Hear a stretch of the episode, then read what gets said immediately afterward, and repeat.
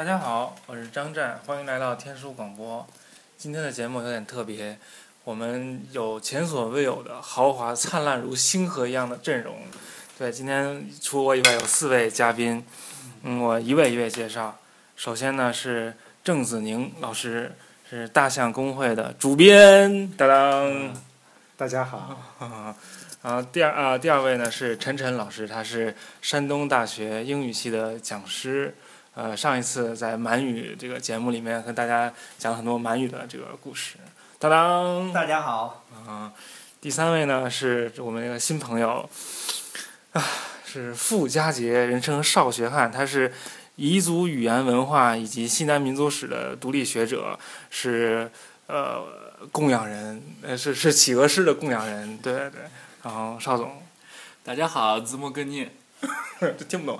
无所谓。但是最重要的人物就是今天我们的企鹅师功勋，他是法国东亚语言研究所的博士，在读，他研究的方向是。嗯，我是研究这个嗯汉藏语的这个比较语言学的。嗯，那个各位听众朋友，呃，大家呃好，呃，谢谢大家嗯收听。这这是贵群的官方语言是吗？对，因为今天是在上海录的这个节目，所以讲阿拉。今朝阿拉辣辣上海，所以阿拉讲上海闲话啊。哎，是。应该是这能すみませんできないんです。然后。 好，我们今天的话题呢，也就是企鹅师的这个大的专业方向，就是汉藏比较语言学。在这个汉藏比较语言学，呃，进入这个正题之前，我们讲一讲什么是比较语言学。比较语言学是，当然是欧洲人这个去印度殖民，然后发现印度的语言跟欧洲的语言很像，然后发展出来的一套叫印欧比较语言学。它有一套非常呃严密的方法论，然后它就通过。呃，对比很很多语言，就发现像印度的语言、伊朗的语言，在很多呃，就有很多相对对应的音了。比如说，比如说什么？比如说拉丁语那个 P 就是英语的 F，比如说。呃，就是鱼嘛，拉丁语的鱼是 bis biscuits 吧，还是 biscuits？嗯。父亲对对，然后拉丁的父亲是 b u t e r 英语是 father。就它就不光是这个，就它有一整套非常严密的。严格的对应关系就表示这些语言在很多很多年以前，他们有一个共同的先祖。然后这这个研究这些语言的比较呢，就是要创造出或者说构拟出他们这个共同祖先的语言是什么样子，也追寻自己的这个根源吧，算是一种。当然，这个从因为我比较语言学出发，就用这种比较成熟的方法论去处理其他的。跟这个印欧语言不属于同一家族的语言，就创造出了其他的比较语言学，比如我们今天说这个汉藏比较语言学。对，那这个汉藏比较语言学的开端是什么样子的？嗯，就是是那个应用比较语言学，其实在十九世纪的时候，它也是处在一个那个逐渐发展中的一个阶段。然后它的这个有效性，因为它就是我们平时说数学的时候有句话会说数学有那个呃呃呃那个 exceptional 那个怎么说？就是说数学的那个它的不是它的那个有效程度是完全不合理的。同样，历史比较语言学对于应用语来说，它的有效程度也是完全不合理的。就是照理来说不应该存在这么有效的东西，但是最后发现的确是这么有效。大家说的。像卖蛇皮呃那个卖，对，嗯，但是的话就是那个这个印欧语这个比较语言学，它的这个效力吧，在十九世纪还是在一个那个确认逐渐确认的过程中，所以说那个那时候对语言分类的话就有很多不同的想法，包括那时候最常见一种想法的话是一种就是有点种族化的想法，就是说那些人长什么样，那他说的语言就应该类似，这个在很大的意义上其实也是对的，但是就是。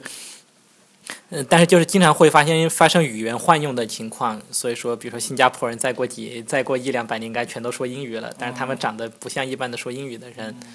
对，就是而且的话，在那个在远古的时候，这种情况非常多，所以说的话，就这个是不大靠谱。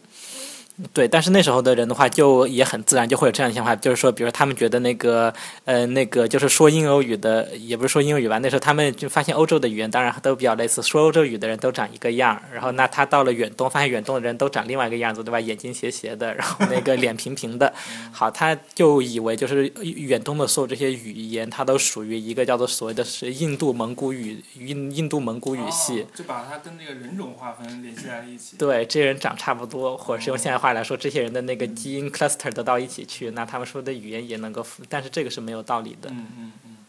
现在我们一定要破除一个观念，就是说种族文化和语言这个相关性，它没有必然的相关性了。没有必然的相关性。嗯，就你不能从一个人的基因去判断他说什么语言，实际上。对，最极端的例子的话，就是那个匈牙利人。嗯。就匈牙利人的话，他说的语言是差不多那个你现在在那个就是在苏联，好吧，现在没有苏联了，在俄罗斯。嗯，北部摆，在西伯利亚中部的那个那个 Hansi Manti 呃呃，在那个 Manti Hansi 共和国还可以找到他的近亲，就那儿的人话长得就是那个典型那种达字的形象，就是长得跟那个一般的汉人差不多，但是。这国在哪里？嗯，那个苏联北边儿，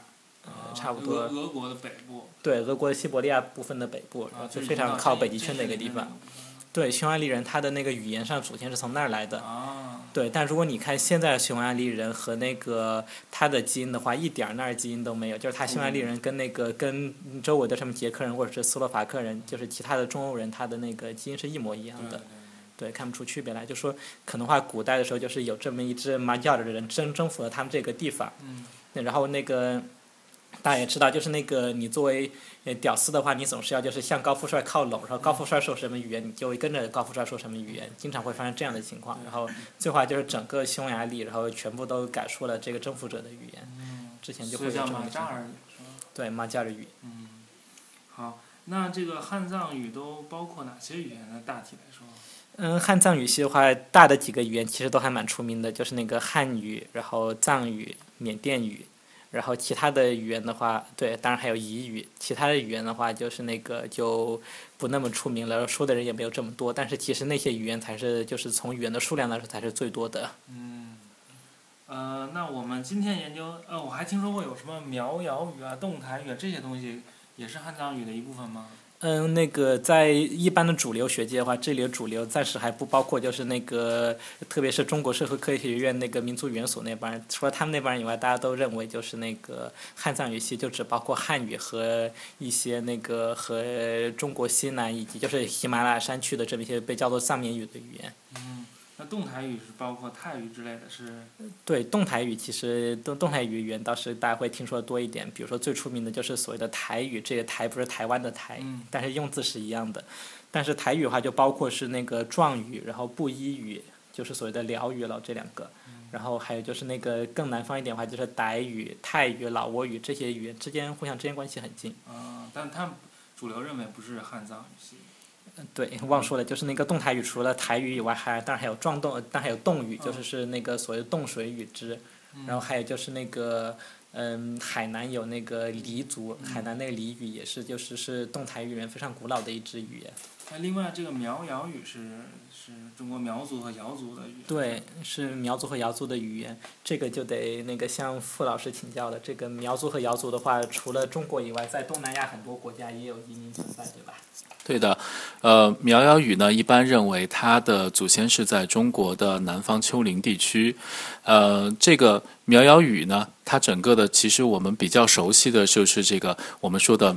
大的来说，就是苗语跟瑶语这两支。它从分布来说呢，主要是从中国的南方丘陵地区，一直到越南的北部、泰国的北部、老挝都有大量的分布。然后因为历史的一些原因呢，有些讲西部苗语的人呢，现在在美国居住，一般我们也称为美国苗语。这一支的呢，跟刚才企鹅师说的一样，呃，从主流的学界来说呢，认为他们和我们今天我们谈论这个主流的这个汉藏语来说呢，关系并不像以前想象的那么紧密。所以呢，今天我们讨论的话题当中，也不会把这个作为一个主要的讨论的内容。好，那我们现在就大概明白了，汉藏语主要就包括汉语、藏语、缅甸语，以及一些小的，在比如说在四川、在在川西或者在喜马拉雅山，呃，山路两侧说的一些语言。嗯，那汉藏语也和这个叫什么呃原始英语差不多，就是我们认为所有的汉藏语。都是由一个原始汉藏语慢慢演化出来的。对对，但所以我们就要去试图去构你这个原始的汉藏语。但是为了让听众们明白，就是这些语言真的是有一个共同的祖先，我们还是要说一些就是最基本的证据。比如说，哪有哪些同源词？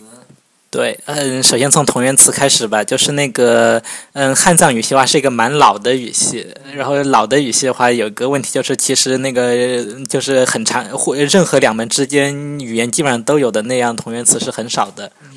这就有点像所谓的闪语，就是那个嗯亚非语系的情况。就是亚非语系，它是包括就是那个闪语，是阿拉伯语和希伯来语，还有埃及语，还有那个一些，比如说那个北非的白白语等等等等这些语言的这么一个语语系。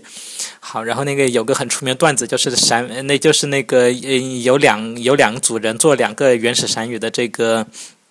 词源词典。然后两个词源词典里面唯一相同的一个词是那个 “moot”，就是死的意思。就除了死以外，已经够你不已经够你不出来什么很安全的是是原始原始那个原始亚非语系的同源词了。但是亚非语系因为内部有些那个很鲜明的形态形态上的关系，所以我们还是认为它是肯定是一个语系。但是汉藏语系呢，很不巧，就是它的就是对很多语言，包括就是汉语呀、最常见的缅语啊等等，它的形态都丢光了。然后你你也看不出形态关系来。然后，嗯，最常见的词的话，那个当然是我们先从代词开始。比如说汉语代词是我和你，就是那个呃第一人称和第二人称是我和你。然后那个稍微用早一点的汉语说话就是我和你，就是呃我前面有个呃的这个声母。比如像那个南方话，还是说嗯，西关，嗯啊，西其实西关是没什么太大意义，西关就是西南官话，因为西南官话它经常会增声的，所以它实际上它的零声母和个是没有什么音位学。但是你比如说你要看老派的广州话的话，它就是说哦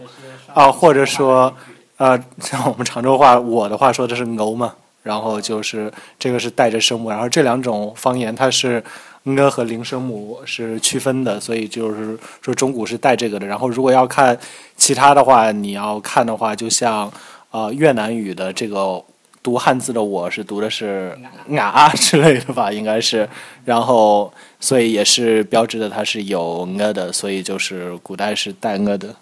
所以就是西南官话，虽然管我叫呃，那个嗯是后加上去的，跟这个就并不能证明，并就是跟我们这个这个常州话、广东话是不一样的，嗯，它来源不一样。那那汉语是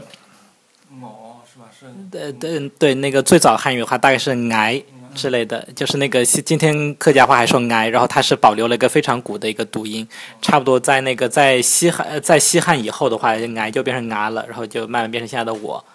对，就是呃那个客家话在某些方面，就是客家话和所谓的闽语，还有就是那个浙江南部的一些方言话，它在这它这一点上是非常存古的。好，嗯所以说我们知道那个那个汉语的这个我和你是说我和你，然后我们来问一问那个傅老师，那个彝语的我和你怎么说？我是说啊，你是说呢？谢谢傅老师，就是那个就这里很明显，就是我和你前面的那个声母是一样的。好，然后除了我和你以外，还有几个词也是那个汉藏语的不同的语支之间非常常见的，比如说数字一二三四五六七八九，嗯十嗯一的话，其实那个不同的汉藏语之间区别还蛮大的，但从二开始，然后那个我们按照一般够你的上古汉语话，从二到九，我们当然是说 nis，然后 sem，然后 sis，然后是 na，然后呃 grok，然后那个 snit，然后 bret，然后 gu，然后大概是这样，然后这些话那个我们要不要问一下傅老师这个彝语怎么说？对，二三四三个音。非常好。从你重新说一下二三四。嗯，二和三是 nis、some 和 sis。二三四。嗯呃，这个的话是其实是我们做汉藏语比较很典型的几个词。呃，一般来说，我们嗯彝语和缅语这一支的缅彝语群来说，四是跟汉语区别比较大的。我们这一支，我们这一支主要是从现代语言来讲，一般是日或者哩这一类的以日这个打头的一些词。但是二和三就是二的话，呃，彝语是你，啊、缅语是你。三的话，彝语是 so，缅语的话，古代缅语是 sam，现代缅语是。那藏语呢？嗯，藏语的话，那个我就用我自己嗯最会说的安多话来说话，二三四就是那个四也是一样，就是它那个跟汉语听起来差别比较大。但是二和三的话是呃你，和 sum，对，都都有呢和四的这个音，而且后面也都有一些相近的地方。嗯，除了这几个词以外的话，另外的那个汉藏语系最常见的那个同义词就是死和杀了，还有，然后那个基本上不管任何两个汉任何的汉藏语话，死和杀都会说是那个 xi，呃，比如说呃，我们听那个，比如说那个，嗯。就一个普通的南方话吧，比如说广东话是死是说谁，然后然后杀是说 sa。的对，首先是两个字都是这样以斯开头的，而且话就是沙后面有个特，当然那个如果呃在移民语的话，这个后面的特一般都没有保存下来，除了在那个宰瓦语等等少数几个缅语支的语言里面。但比如说像是那个藏语的话，那个死就是说那个谢，然后那个沙就是说那个 sat。就还能听还能听出这个声母来，然后那个我们还是来问一下傅老师，这个彝语是怎么说的吧？死跟杀呢？梁山彝语是死 c。谢谢，这个一的这个有点高的这个调，其实就是跟后面那个特有关系吧，对不对？啊，这是一个 compen，就是一个。一个叫什么补偿性的变调，compensatory。对对，你呃，因为彝语呢，这边也是给大家介绍一下，现在的彝语的所有方言里边呢，基本上都是开音节结尾的，就是说没有鼻音韵尾，也没有塞音的这个，刚才我们说的萨这样 t 的这样的韵尾是没有的，所以它补偿性的出现了声调和韵母的一些变化。这个彝语当中嘶这个是跟汉语还是很接近的，然后沙是说 c。这个是个高调，其实是个紧音，它这个呢是跟韵尾的消失是有关系的，所以呢，其实跟我们前面说汉语的这一组这一组的词呢是对应是非常好的。对，就是如果大家仔细听，就是傅老师刚才的 “c” 这个字的话，就是那个是那个喉咙的发的时候，喉咙压得很紧，而且最后会有个类似于喉塞那么一个紧喉的动作，然后其实就是那个过去的这个色音韵尾的残留。对。然后除了这个以外的话，另外一个非常常呃对，还有一个非常常见的词就是那个虱子，就是人身上长的那个虱子。因为实际上这个词你都只会，比如你身上长了虱子，你会跟你妈妈说啊，妈妈我身上有不知道是什么东西，然后妈妈就说虱子，就这个词是很难借的一个词。所以说的话也是在那个汉藏语里面都很不同，汉藏语都很相近。另外有一个很有趣的词就是织布的织。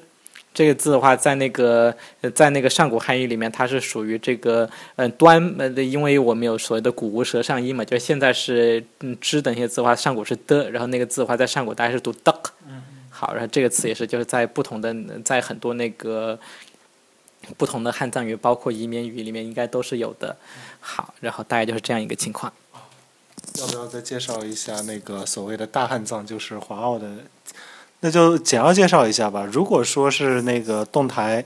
跟汉藏有什么关系的话，那是在一个更大的一个层面上，就是最近近年有一种说法叫华奥语系吧，应该包括一般说的汉藏、南亚、南岛、壮洞，应该还还有什么吗？嗯，那个南亚不一定在里面。哦，对，南亚不一定在里面。最简单的那个就是汉藏和南岛。哦，对。包括壮洞的。嗯，对对对。然后这里面的话，它是有一些词，就是被认为是可能是，呃，这两边是同源的。然后举个例子吧。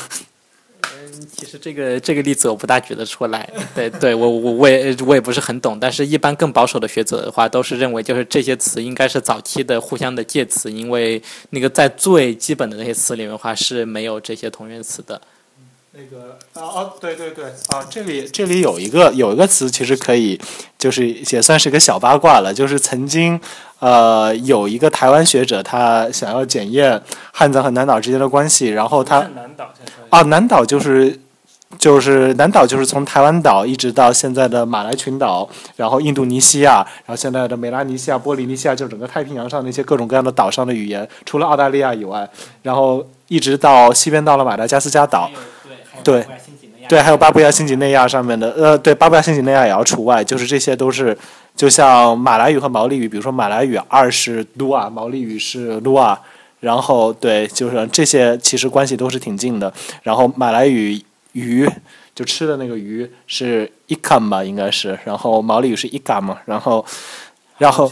啊，那个那个八卦就是曾经。有一个台湾的学者，他呃发现了印尼语，就是呃，就是就是表示女性的外生殖器的那个，就是 的那个口子叫。Be big 吧，应该是对 Be big。然后，然后他说这个汉语是把这个东西叫做英门，所以，所以那个，所以汉语跟这个这个词是不同源的。后来就是上师大也是复旦的潘武云老师，呃，专门写了一篇文章，说这个明显就是汉语的逼嘛，为什么会认为是不同源？只能归咎于可能 台湾学者汉语不好吧？我觉得这段要删掉，这实在太可怕了。嗯，对，但是那个，嗯，为了让大家对那个，我大家对那个，就是对台湾学者要抱着理解和尊重的态度，因为在这个台湾本地的这个汉语里面的话，那个，嗯，这个人体这个部位是叫做鸡掰的，好，然后。对，所以说那个，所以说他们没有听说过这个，在那个，嗯，在我在我国那个，嗯，美丽而辽阔的大陆地区，那个，呃，更常用这个词也是人之常情，然后不需要就是那个做过于深究。来，快快，好，我们就是嗯，拉回来说正题，说正题，对，就是我们要 正题，就是为了要够你这个原始汉藏语了，我们不能就只满足于知道这些大的语言，比如说。藏语、汉语、缅语，而我们还需要知道一些，就是在在语言的价值上更，就是更丰富的一些小的，就是没有文字的、不被人们重视的语言，比如说像那个中华正音在加绒的加绒语啊，对，还有喜马拉雅山附近的一些语言。那那这个恰好企鹅诗是加绒语。呃，日部化的这个这个研究者，给我们讲讲为什么中华正音在加绒？什么是加绒？加绒在哪里？加绒语是一个什么状态？嗯，谢谢卡士。然后那个加绒这个地方呢，大概是在就是在那个呃，其实加绒这个地方本身是指一块很大的地方，就基本上是四川省的这个。嗯，怎么写都有，但是就是它是拿来译的，就是加了和绒这两个字。是在加绒南部，就是在小金，在好像在金川县境内有个山叫什么？叫在什么叫加尔木加瓦木尔多山？然后第一个其中第一个字是加，好，这个就是说是这个山，这个是加这个山附近的这个农区，藏语里面农区是说 rong，然后它是因为它是一块属于藏文化的这么一块区域，所以说它的那个常见地名都是藏语的。所以一般还是嘉奖的嘉，毛绒的绒，就对，是嘉奖的嘉，然后和毛绒的绒。对，然后也有人写是那个戎狄的戎，但是因为古代又有另外的戎族，可能跟这加绒族没有什么关系，所以最好不要这么写。嗯，好，那加绒语现在是个什么状态？它的这个重要性在哪里？嗯，昨天刚刚那个跟嗯跟复跟复旦的那个各个个的个同行们，就是搞汉语同行们讲的这个问题。嗯，这个问题呢稍微也有一点复杂，然后这也就简单说一下，就是说那个因为汉你要是研究汉语的话，就是有个很复杂问题，就是汉语有很多词族，就是有很多词的话，就所谓的音近义通，就是它的那个声音听起来很接近，然后那个意思也互相之间有点关系。然后比如说那个嗯。嗯，比如说你进一个什么地方去，你是说入，然后你那个呃，你在一个什么地方，你在一个什么地方里面，我们为什么笑？也许在最后可以讲。好，你在一个什么地方里面，这个叫做呃，你你你把一个什么东西给带进来，叫做纳纳和入这两个字，那个古音是很相近的，大概一个是那个纳的话是呃 nope nope。好，就是是那个发的时候，那个呃舌根靠后一点，然后入的话是 noop noop，发出舌根靠前一点，就是就是有很多这样的那个音近一通的例子，是这个。其实还有个内这一组，还有对内的话是 noops，但是这个是一个蛮清楚的一个字，也就不讲了。对，就有很多音近一通例子的话，是那个清代的伟大的小学家们发现的。然后嗯，的嗯，小学家就是 philologist。就是语文学家，对，对，因为清代人的话，他研究那个古音是为了就是把经书读得更通，因为经书里面有很多所谓的错别字，对吧？通假字就是你随便找一个音就写了，然后你需要把古音理解，你才能够正确理解说经书里面的哪个字是哪个字，这样才能把那个经书里面很难的文句给读通。因为经书这特别是那个我们最常见的经经文经书的话，它在那个呃，它是那个就是口耳相授这么写下来的一个东西。经常话那个听的人其实并就是写的人并听呃，其实听不懂那个经书在说什么的，然后就随便就这么写下来了。音近的字写对，然后你要是不懂古代的一些字音镜的话，你就不可能读懂经书。这是我们这个汉语的这个历史语言学它呃发发明的这么一个主要的由头，就是只有这样才能够更好的理解古今的意义。好，当然这个清代小学成就非常辉煌，就是那个像张之洞，嗯他自己是清朝人，他给那个给让学教学生们读经的时候就说那个经书只只能看汉人汉朝人的注解，然后汉朝人注解只有我们清朝人才看得懂。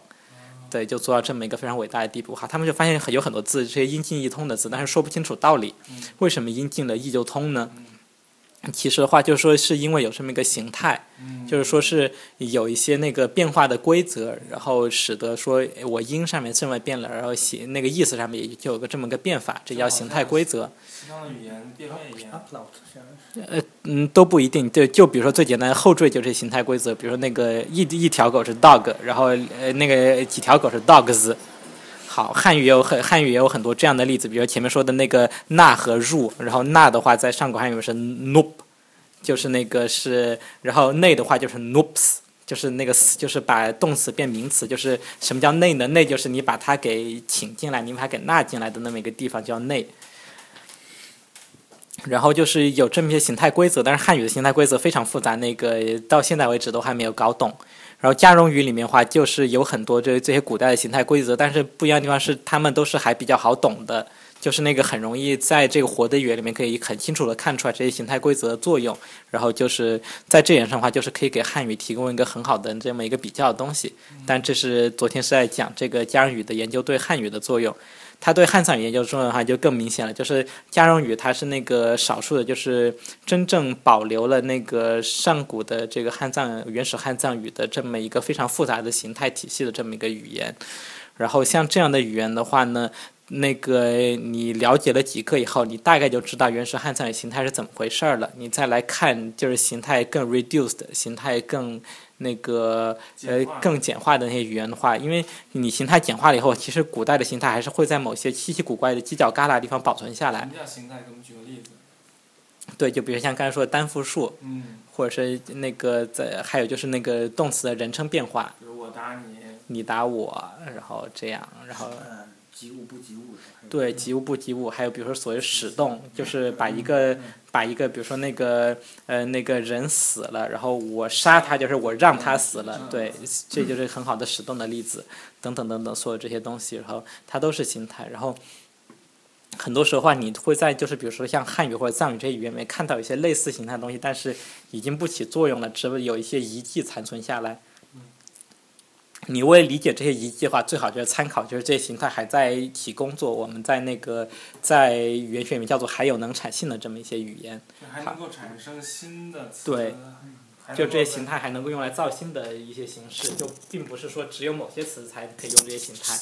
然后比如说英语里面也有失去形能产形态，比如说那个牛对吧，ox，嗯它的那个复数是 oxen，嗯对，但是除了 oxen 以外，基本上就没有其他的词是那个以在后面加个 n 来表示复数的了。好，有时候开玩笑会会把电脑叫 box 嘛，说 boxen，但这是类比。要是除了这种情况以外的话，这个 n 这个后缀已经不再起作用了。好，但如果你跟其他的日耳曼语比较的话，你就会发现哦，原来这个 n 是那个是德语文非常常见的一个复数形态，就知道说这个是一个古代的这么一个形态的残存。好，汉语和藏语这些比较大的语言里面，很多就是那个好像有这么一个形态，似乎有，似乎又没有，你怎么才能知道？你就要看其他的那个更保守语言里面有没有这么一个东西，有的话，你也许就可以在立论的时候更清楚一点，大概是这样。好，那再给我们讲一讲其他的汉藏语言，就是除了家人话以外，你说在这个印度东北部，在喜马拉雅山路两侧还有很多就是小的汉藏语言，让我们听一听这些语言都是叫什么名字，它们有什么特别的地方？嗯，对，建议听众们可以把接下来的三分钟给略掉。对，好，然后那个汉藏语里面，当然最出名的就是汉语和藏语了。然后汉语和藏语都是在就是整个汉藏语的这么一个西东北部说的。然后话，还有一个语言，那个也嗯地方也很远，就是是在那个是在差不多得在湖南那一块儿吧，就是土家语，在湘西说的一个语言。它附近话，除了汉语以外，也没有别的汉藏语。然后话，剩下的汉藏语都是连成一片儿的。然后最东边的是彝语支，就是是那个包括彝语啊、傈僳语啊等等这么一些语言。然后啊，那个彝语支的这个土地里面的话，还有就是纳西语，然后也是一种听起来蛮像彝语支的语言，但是并不能跟彝语支没有很近的直接关系。然后还有白语，白语可能是一种汉语方言，然后但是里面反正也也挺怪的，不一呃一时不能直接那个下定论，对。然后话那个白语万呃白语和纳西语再靠北的话，就有零零散散的有一些所谓的羌语之语言，他们附近都是那个说彝语之或者说的那个藏语的人。然后羌语之语言里面的话，那个最出名的就是那个羌语，还有就是那个西，还有就是那个我自己研究的这些语言叫加绒语组，然后里面就所谓加绒语。羌语什么的，就是在那个汶川地震的那个地方，北川啊什么。对，不过闹地震那些地方的话，基本上都已经汉化，就是最近最近五十年的话，那些地方就从说羌语改成说汉语了。对，羌语支还有个蛮有意思的语言，就是那个古代的那个在宋代时候西北说的这个西夏语，也是一个羌语支的语言。西夏语是羌语。对，西夏语跟那个加绒语的关系特别近，就是有的时候你看那个西夏语的那个古音的话，跟那个加绒语现在说法一模一样。像那个人躺下来睡觉，那个西夏语说人哥，呃呃，对西夏语说人姑。好，然后现在那个羌语支是像那个加绒语说嘎人哥，就真的一模一样。然后话，那个彝语支是在云南，然后那个嗯，那个彝语支以西的话有一个景颇语和一个独龙语，然后这两个语言的话都没有特别近的近亲，都是在那个嗯，主要是在云南和那个缅甸的那个克钦邦，对吧？对，三江并流地区。对，那个向邵总请教一下是哪三江？呃。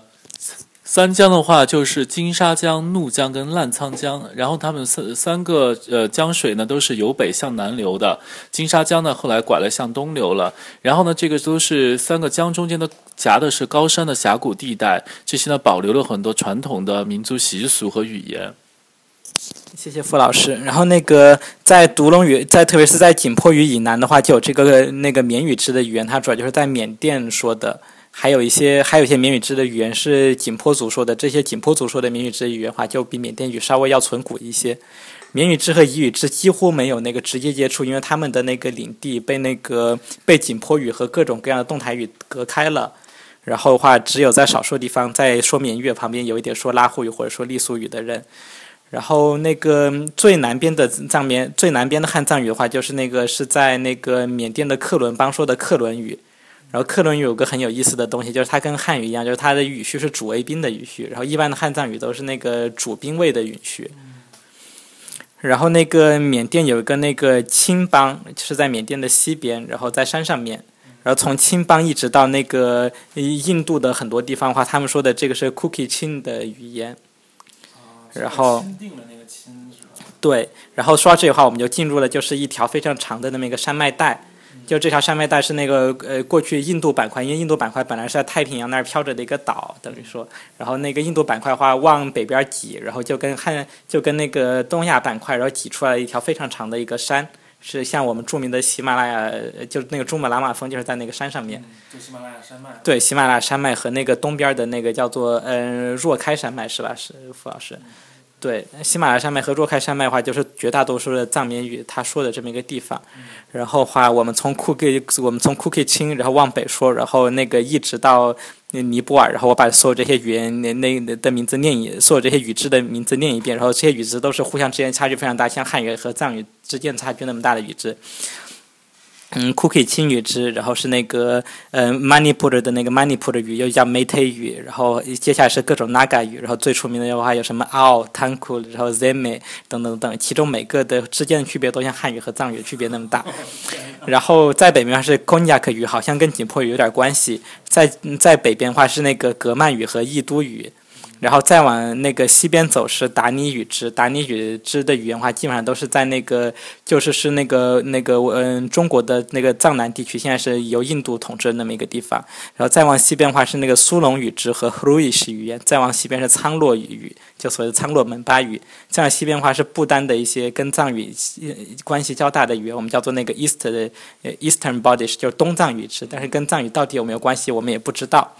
再往西边的话，就到了不丹的那个说藏语的地方，但那这些地方的话，那个是近代才改说藏语。过去山上山上还有几个小语言，有个语言叫黑山语，还有一反正有那么几个小语，有个语言贡杜克语，都是那个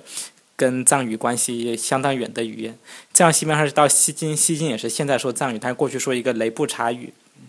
它有一个独立的文字，非常好看。然后然后再往西北的话，就到尼泊尔东部，然后是那个藏语是汉藏语系里面像家人语一样非常古老的一个语支，叫做基兰迪语支。然后再往上面的话是达芒语支。达芒语支附近的话，到了加德满都的那个市区那块儿的话，还有个语言叫叫内瓦尔语，或者我喜欢叫做尼泊罗语，就是尼泊尔这个地方本来就是指这些人。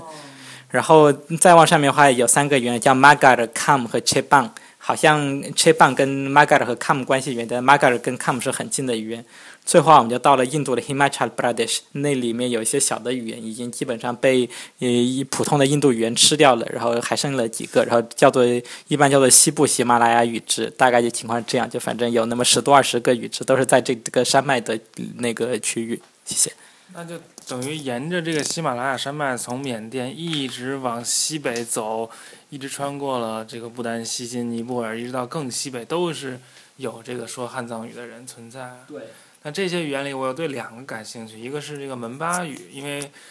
门巴是在墨脱，是吧？对，但是门巴其实不是说，但是所谓的门巴差不多就是蛮字的意思，因为他们是那个，这是那个藏藏族对他们的叫法。然后他们都住在藏族的南边，就是等于我们说南蛮嘛。然后对藏族来说，这些是他们的南蛮。然后门巴族其实就是不是说一个语言，就刚才说的那个苍洛、苏龙，然后呼鲁伊什，然后达尼，然后异都格曼，都是叫做门巴。好，然后他们的语言都叫做门巴语，就是没有一个一定的门巴语。谢谢。但呃，我第二个感兴趣的是你说那个尼瓦尔语、尼尼泊罗，因为我们知道现在尼泊尔语是跟印度语很像的，是吧？对，尼泊尔嗯，就是其实就是那个我刚才说这么一是一个理想情况，实际上的话就是在那个在印度，然后尼泊尔、西金、不丹这些地方的话，当然西金现在是印度的一部分了，是那个印度自古以来不可分割的一部分。这样，好，嗯，从七十年代开始，然后那个。嗯，就所有这些地方哈，就是在山下面是那个住的是所谓的印度雅利安人，就是他们那个，嗯，对他们说各种各样的印度语，对，然后那个，然后山上面这些人话说的是藏缅语，但是山下的人比较厉害，因为山下的人他有农业，他农业比较发达，然后他能往山上面不停的那个扩张，所以说话山上的就被吃的七零八落。然后在尼泊尔的话，有个很重要的事情，就是所谓的那个，就是就是一种说那个印度语的一种，就是所谓的尼泊尔语的这么一种人的话，他那个对说现在的尼泊尔语这种人话，他那个通过呃常年征战，然后终于那个把整个尼泊尔的境内都打下来了，然后他们就成了尼泊尔这境内的这个主导民族，然后大家就都跟着他们说话，大概有这么一个过程。呃，那你说的这个尼瓦尔语，就是不是就是？比如说唐朝时候，这个松赞干布从尼泊尔娶了一个尼泊尔公主，他们这些人说的语言。对，就是那个，就是尼泊罗人，他的这个佛教是非常古老的一个佛教，而且他们跟西藏关系非常近。就像比如说唐朝的时候，话那个吐蕃人，然后从尼泊罗娶一个公主，然后从大唐娶一个公主，嗯，大唐和尼泊罗对他们来说关系是对等的，就是都是西边一个要讨好的邻邦和东边一个要讨好的邻邦。当然我们看起来会觉得很吓人，因为大唐这么大一块，尼泊罗这么小一块，但对那个吐蕃人来说的话，他们的那个是关系是很类似的关系。所以当时的尼泊罗就是现在的尼瓦尔，并不是现在的这个所谓尼泊尔，就是内内帕利这些人是不一样的。对，当然在具体在基因上的话，这个延续性很大。基因我们就对，但是就是那个语言上的话，那个就是现在的尼泊尔语在尼泊尔的历史还算蛮浅的，就是过去话只有少数几个部族说，但后来就是这几个部族把整个尼泊尔给统一了。好，我们说完这些小的语言，那我们就开始说藏缅语里面比较大的语言。我们先从藏语开始。那我对藏语的了解非常粗浅，当然知道藏语是分。这个三个方言区，卫藏就是今天的西藏自治区大概啊，就相当于今天西藏自治区；安多就相当于今天的青海和这个甘肃南部，和那个西康康区就是西藏呃四川的西部。呃，企鹅师给我们补充一下这三个这三个方言区的情况。对，其实还可以再加上一个方言区，就是所谓的西部方言区，就是在那个主要是在现在的克什米尔。对，就是那个克什米在那个有所，就是嗯那边话那个佛教徒说的语言叫做那个拉达克然后那个对，然后那个穆斯林说的语言叫做巴迪，然后他们那个都是就是是藏语的方言。嗯，那这三种方言之间的差别？对，就是这么泛泛说话就很难说，但是基本上就是有一个很大的关系，就是是在就是在目前在中国境内这三大方言区的话，那个嗯。其中就是嗯，所谓的卫藏话，就是是中就是中央藏语。卫藏话的话，它是那个内部是非常统一的。包括哪些地方？嗯，就是基本上是整个西藏自治区，除了西藏自治区东部的一小块以外，都是说卫藏话。然后康区的话，那个是在就是从西藏自治区的东部开始，也还有包括北部的牧区。因为康的话，这个字 “come” 是那个边区的意思，就有点像俄罗斯人说不乌克兰，就乌乌克兰这个词的意思就是边区。你看 come 就是说你是从那个西藏自治区的人，你是从古代土蕃人的角度来说话，那个这些边上就是辽阔的边区，他们的那个统称叫 “come”。林芝是康区吗？应该还算在卫藏里面，不过不是特别清楚。上回去了一下，但是忘了。呃，对，你你你你连那个林芝还属于卫藏。那康区还包括哪些？嗯，就是是首先是就是这个西藏自治区的东部，然后是昌都地区主要是，然后还有就是青海的玉树县，还有就是四川的绝大部分藏区，除了那个就是嗯北部的阿坝呀、色达这些地方以外，他们过去是属于那个他们过去跟北边的人来往要多一些，所以属于安多地区。那云南呢？嗯，云南的藏区也是属于康区。嗯，好，那第三个部分就是安多话，安多话包括哪些地方？嗯，安多话话也是一块蛮大的区域，但是安多话就是内部非常一致，就是那个一般电视台的话，就是就是青海台，呃，说安多话的人一般都看青海电视台，然后青海电视台那个从北到南任何安多区都是直接用自己的记者用自己的话采访，然后那个当地人当地话回答，然后大家都互相之间都听得懂这样。然后那个呃安多话，然后最难差不多就是到那个呃，光从从语言上的从语言上说的安多话最难就是到那个嗯，就是到红原一带。红原在哪？在那个现在的四川省的阿坝州的北部，就差不多是川北的这么一块地方。然后最北的话就是到青海的那个北部的无人区了，就比如说天峻。然后那个像那个像那个姐姐我在德令哈的那个德令哈的话，算是蒙古族地区，但也有些安多的存在。嗯，像那个甘南夏河拉卜楞寺也是。对，就是是在这里的中心，呃，是在这里算是一个比较偏中间的地方。像那个星海塔尔寺才是安多地区。对，那个本来是，但是后来的话，那西宁本来都是那个那个叫什么什么羌，然后也就是是那个说安多话的藏族。但后来的话，就是那个嗯，回族汉和汉族慢慢进去，然后就把那个西宁变成是一个说汉语的地方。现在西宁是一个穆斯林城市。呃，对，但你汉族也蛮多的，但就是三族共和。呃，西宁其实基本上是一个汉族和回族成分，就是说汉语的人的城市。只有那个市中心还有那个是那格鲁派非常神圣的这个塔尔寺，所以就会有各地的藏民到那个塔尔寺去朝圣这样。我们之前提到吐蕃帝国吐吐蕃的这个历史，然后我们知道很多人都把这个字读作吐蕃，那我们今天呢都读作吐蕃，那是为什么？嗯，就是这个字，反正那个呃，具体应该是念土蕃还是土蕃，我也不是很清楚。但是我自己的印象应该是读土蕃的，因为实际上就是过去写那个有草字头的蕃字和没有草字头的蕃字的话，是蛮随意的一个写法。嗯，但是嗯，这里的事情的话就是说是那个一直到清末为止，其实大家都是念土蕃的，从来没有吐蕃这么一个说法。后来是学者发现那个藏族的自称叫做 bot。好，他在想这个“番”可，因为有一两个以“番”为声旁的字，他是读什么“波”呀、“波”呀之类的。好，他就想说这个字是不是会是拿来那个拼写 Tibet 的那个 bet，因为 Tibet 那个突厥说的 Tibet，可能是那个 but，或者是藏族自称“博”。但是这个话是很很无稽的一个说法，因为我们看唐朝人自己，唐朝人自己不会弄错，但是他押韵的时候话是那个是把“番”跟其他“安”的字押韵的。有一个诗叫那个怎么说？嗯嗯，青冢交回鹘，然后萧关献吐蕃。有人说献叶蕃，但是叶蕃这个地方不存在，应该是一个呃，也就是写错字了。然后何至零岁汉，早晚喜当冤。然后就你看，就是蕃跟冤是押韵的，所以说话那个就那时候唐朝很惨啊，一边被回鹘人欺负，一边被吐蕃人欺负，大概是这样。呃，这种现象我们叫做伪历史读音了，就是我们。觉得这个字应该念古音，就给它发明一个古音，并把这个古音规定为正确念法。像类似的情况，还有其他的一些一些词，好像。嗯，是，还有个比较典型的例子，就是所谓的肉汁了，就是那个以前呃，在现在的甘肃一直到西域那边的所谓的大月支、小月支之类的，这个其实写成字是。就是写的是月亮的月和氏族的氏嘛。这个如果说就是氏读之可能还有点道理的话，那月读肉是绝对是查不到，没有任何证据的，然后也很有可能是错的，因为好像现在一般来说它对的那个音，嗯，好像有有没有什么比较明确的说法？就是那个好像有，但是那个下来是查不到。反反正好像是个格开头的，然后如果格开头的话，如果他用姨母的那个月，因为月古汉语是用个开头的，所以可能还有点道理，但是用肉开头肯定是错的。还有一个比较常见的是把那个呃可汗读成可汗吧，然后这个可汗可汗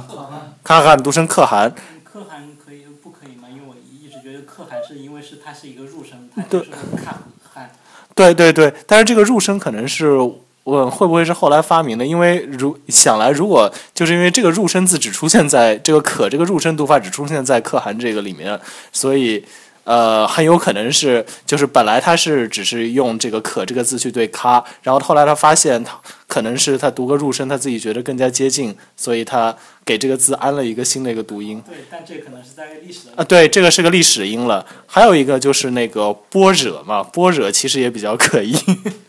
对，但是但就是可汗和波热这两个例子的话，其实就是他在全国都是这么读的，并不是文人那个为了炫其那个生造出来的音，所以说就还是可以那个还是可以谅解一下。然后我们这么念也没有什么关系。像波热的话，在漳州的漳州和尚他们好像说那个八八家。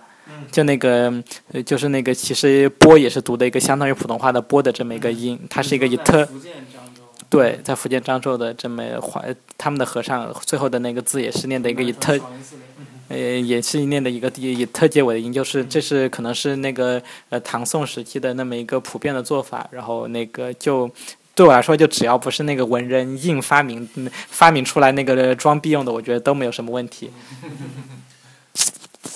因为关于这个呃吐蕃被读读作吐蕃的这件事情呢，我们现在有非常清楚的文献，是很近的时代，特别是解放后，一些一些学者在一些发表的文章当中来讲的。从他拿的证据资料这样的一些情况来看呢，是臆测和推测的情况比较多，而且呢有明显的带有这种。呃，少数民族政策的这么一种倾向，学术性不是很强，但是这个影响非常的大，造成了我们很多的在一些学校教育、一些资料上都使用了“吐蕃”这个名称。现在呢，我们向来再再继续讲这个吐蕃这个音的话，受到了很大的阻力。对，所以当时我在那个纽约沙龙遇到这个吐蕃帝国，也这个受到阻力，有时候念吐蕃，有时候念吐蕃，向大家表示道歉。我以后要坚持念吐蕃。像可汗之类的，那好歹说是念成入声，或者是像般若，你念成个入声，好歹还跟那个还好歹还能够对得上什么外语元音，所以我们就不怎么说了。但是记住，呃，千万不要说肉汁啊。好，我们藏语其实也就大概讲一讲，哎，就是当然刚才说了，这个不丹和锡金都是说藏语的，然后印度的这个拉达克列城地区也是说藏语的。我我就顺便加一个，这个当年好像这个藏族和和那边打仗，然后有一个铁索桥被砍断了，所以这造成了这个拉达克地区的藏族人好像不能回到藏区，所以就跟他们断了联系，忘了藏语怎么写，所以他们都用这个阿拉伯字母写藏语，是是这样的吗？嗯，其实没有，但是就是这是一个就是很好的这么，就是因为民间嘛，就是有有很多情况，就是比如说那个拉达克人他说话那个跟附近的阿里人互相之间是听不懂的，有这么个情况，然后他就会想出这么一些故事来把这个情况给解释掉。对，但就的确，嗯实际上情况就比这还要复杂一点。就是过去的阿里地区的话，其实说话跟现在拉达克地区是很类似的，但是对吧？就是有个这么一个推普的过程，然后那个呃有个推普的过程。推广普通话的过对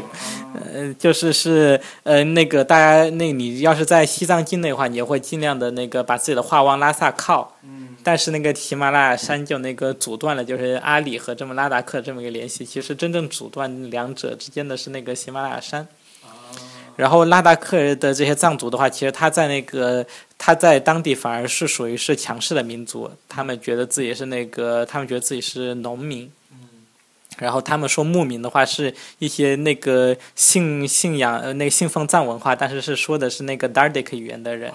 说的是那个就是介于印度雅利安语和那个伊朗语之间的那些语言的人。就就那儿的话，那儿的原住民其实都是 Dard，，但是那个藏族后来过去，然后反而是那个在那里取得了非常高的地位。但是另外一方面，就是那个在现在的这个巴基巴控克什米尔这些巴尔底斯坦人、巴尔底人的话，他们后来信奉了伊斯兰教，所以他们嗯当然会用那个阿拉伯字，会用阿拉伯字母来书写自己的语言，这也是很正常的事情。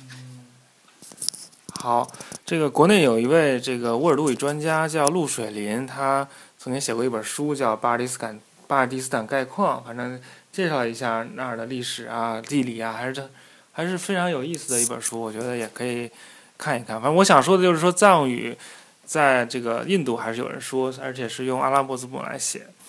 好，我们就藏语就浮皮潦草的说到这儿，以后有机会还会还会更深入的聊下去。我们就是终于要说到汉语。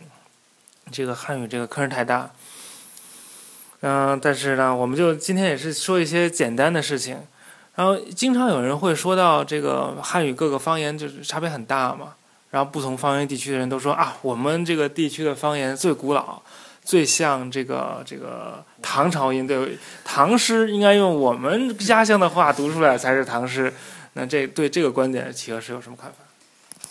嗯，唐朝人那个唐朝的普通话吧，在我的那个印象里面，唐朝人说的是那种很怪的所谓的西北方音。就当然，就就当然那个唐朝那个就现在的话，当然在唐朝都有直接祖先，但就唐朝这个长安城啊，这个所谓的关陇集团，然后他们自己说的那个话的话，是一种那个是一种非常怪的，现在已经没有后代的一种话。就唐就是真正要像唐朝人那么说话的话，那个请听我的简单这个唐朝穿越语言指南。好。嗯，唐朝画画最大的特点有两个，一个就是入声字，那个我们一般画画在北方画入声丢掉了，然后在南方画入声是像啊啊啊这样，就是那个以 PTK，而且是不那个不爆破不爆破的 PTK 为尾巴的。好，然后那个如果你是南方人的话，要学唐朝话就请记住以下几条规则，然后把啊变成啊呜啊呜啊呜，然后把啊变成啊啊啊，也有可能是啊啊。啊，感觉这样比较像黑社会。那个如果要拍唐朝电影的人，可以那个想象一下，就是什么聂隐娘啊之类的刺客，他们就要说那个，比如说一个，他就肯定要说一儿干好。然后那个科的字的话，比如说那个消息的息是科为尾字吧？呃，对对对，就像说 sig sig sig，好，就是要把 p 特科变成 v r h，然后。另外的话，就是要那个要记住，就是现在念念嘎哥这些字的话，在唐朝时候要说小声音嘎哥。然后比如说最常见的我这个字，在在唐朝话要说啊或者啊。好，最后一点的话就是学日语或者是学日语同学一定知道，就是那个我们现在以么呢呢开头的这些字的话，在唐朝要说么的个，比如说一万，叫说一日半。大概是这样，如果这样的话，你那个到唐朝就不会不再会有语言交流的问题了。啊，是企鹅是好像没有回答我的问题，那我我还是请双总聊一聊这个方言差别的事情。啊，是这样子的，就是这个唐朝妖音呢，后来就，呃，后来就不负众望的就挂了，所以这应该也是一个挺好的事情啊。然后那个。呃，其实现在绝大部分现存的方言的直系祖先可以被认为是，就是呃，应该可以认为是南北朝时期的嗯当时的一个汉语方言，然后是呃是被一本隋朝时候出炉的一本书叫做《切韵》所记录的一个音系，然后从这个音系可以推导出中国目前绝大部分汉语方言。呃，当然这并不是说所有现代的汉语方言都是由这个音变过来的，但只是说，反正是被这种。这个运输所代表的方言给洗了一遍又一遍，强奸了一百遍，然后给 就洗的差不多了。对，只有闽语 客家话可能有点残留。然后像，其实如果要说是哪种方言跟现代的比较，呃，就跟古汉语比较近，那你要看你这古汉语定义是什么样子的。如果跟千韵比起来的话，实际上都差了很远。比如说千韵音，如果读那个就是大家都很熟悉的那《静夜思》的话。就是床前明月光，疑是地上霜。举头望明月，低头思故乡。就是江间明月光，日见地江香。低头明月，低头思故乡。然后，呃，然后相信是跟那个所有的现代的方言都差得很远。然后如果要求不要那么高，比如说你想说是想要弄一个什么宋朝的一个南方话的话，那可能有比较接近的，比如说广州话。但是广州话在近代，我指的近代是近三百年，发生了几次呃比较影响听感的音变，导致它变得也不是那么的像呃所谓的古汉语。嗯，但是总体上来言，就是广东人自吹自己比较像古汉语，其实还不是那么的错。然后，但是像北方话也有比较存古的地方，像呃南方话普遍把中古汉语的 ang 变成了 on 之类的，但是一般来说北方话都还保留了 ang。然后企鹅是可以再来补充一下。对，但是这里我跟双总的观点有点对立地方，就我会觉，就是我一般人我会认为，就是北方这个 on 又是从 on 再变回来的，就是在宋朝的时候大家都是说 on，所以说那个个嗯广州人那个可以为自己骄傲一下，就是自己说的话那个还是有点像那个有点像一千年前的话的。但是呢，为了让自己话变得更像一千年话，一千年前的话，我们就需要把那个呃那个几个就是最近一百年内发生音变给改过来。首先，那个广州话是分那个平舌音和一种舌叶音，就差不多是卷舌音的。好，然后就比如说那个呃“斯”和“诗”应该读音是不一样的吧？呃，就比如说那个呃“斯文”的“斯”和公司的“斯”和那个诗歌的“诗”诗。是不一样的。对，应该是说那个“斯”和“诗”还是“诗”。呃，其实是这样，这一点上广东人可以去翻一本书，叫做《分韵撮要》，是大概记载了清朝中期的广州话吧，差不多复原起来还是挺像的。就公司的“司”，清朝中期的广州话应该是“四”。然后诗歌的诗是细，然后同样你要看香港的现在的那个地名拼写的话，实际上是分平翘舌的。比如说它石头的石，它都是写的是 shak，然后那个无锡的那个锡，嗯，就是那精准的锡是 sack，就是它是分别是 s 和 sh 开头的。然后这是一要恢复的，二呢就是近一百年广州现在这两个音已经合并了，对，现在广州话是合并了某些乡下地区的土粤语，可能还是能分的。然后，嗯，那个，然后还有就是广州话近一百年发生了 u 变成 a，就比如说现在居住的居是 g，然后那个一百多年前它是 g，然后这个一百多年前也是更接近古代的。然后像对对错的对，现在是 d，然后一百多年前是堆，这个也要恢复一下。然后同样就是像呃。土壤的土现在是头，一百年前是图，这应该要恢复掉。然后还有一个就是，呃，那个奇怪的奇这种字，就是现在是发呃 k，然后一百年前是 k，这个其实是老的那个地名拼写还是保留了。对，呃，对，还有就是现在的广州话把以前的那个，呃，就是现在普通话不是有滋滋滋嘛？然后广州话在一百多年前基本上也是滋滋滋，现在变成了叽叽叽了，所以这个也是得要，呃，恢复。然后再往上推一点的话，其实还可以把现在发成 n 的再恢复成 yong，然后现在发成 n 的恢复成 yang，这样子一倒回去就差不多可以。完美的给倒回去了。这个你们所谓倒回去，倒回到就切韵，就隋唐时代的这个。就是宋代，宋代啊。对，就总的来说的话，就是现在这些那个音变都是把广州话变得离普通话更远了。实际上就是要把广州话变回更像普通话一点，然后才能够 变回切韵时代，才能够变回宋代这样。嗯。那那个吴方言呢？啊，好吧，那讲广东话也行，还有啊，那那那，但是不管怎么说，我还是要强调一下，在全国大城市里面，广州算是音非常正的一个地方。然后，呃，绝大多数乡下的那种土白话音是不如广州话正的，所以也不用像乡下的土白话，比如说东莞话去寻求什么正音啊。像无方言，无方言最好的就是或者说最从古的一个特色，就保留了浊音，就所谓的那个就。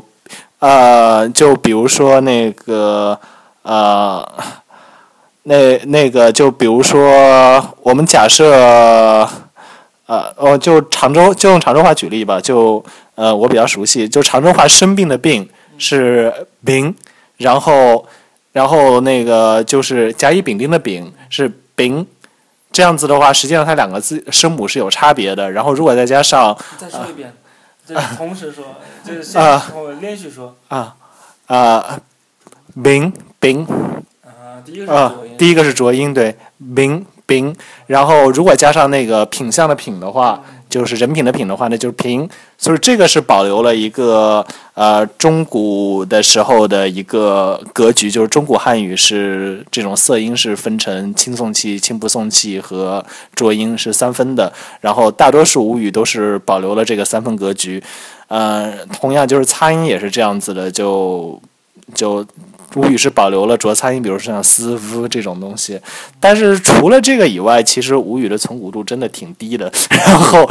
就是，但是我要强调一下，吴语现在变成这副德行，也并不是所谓的有什么少数民族底层之类的。如果我们看十四世纪记载下来的当时的吴语的，就是明朝早期的，像昆山之类地方的地方运输，实际上就是它的韵尾都是像现在广东话一样有闷那个。T 六个尾巴，然后就是各种对立都是相当完全的。但是从明朝开始，就从苏州开始，就是这些韵尾发生大规模的混并，然后很快由于苏州的高逼格以及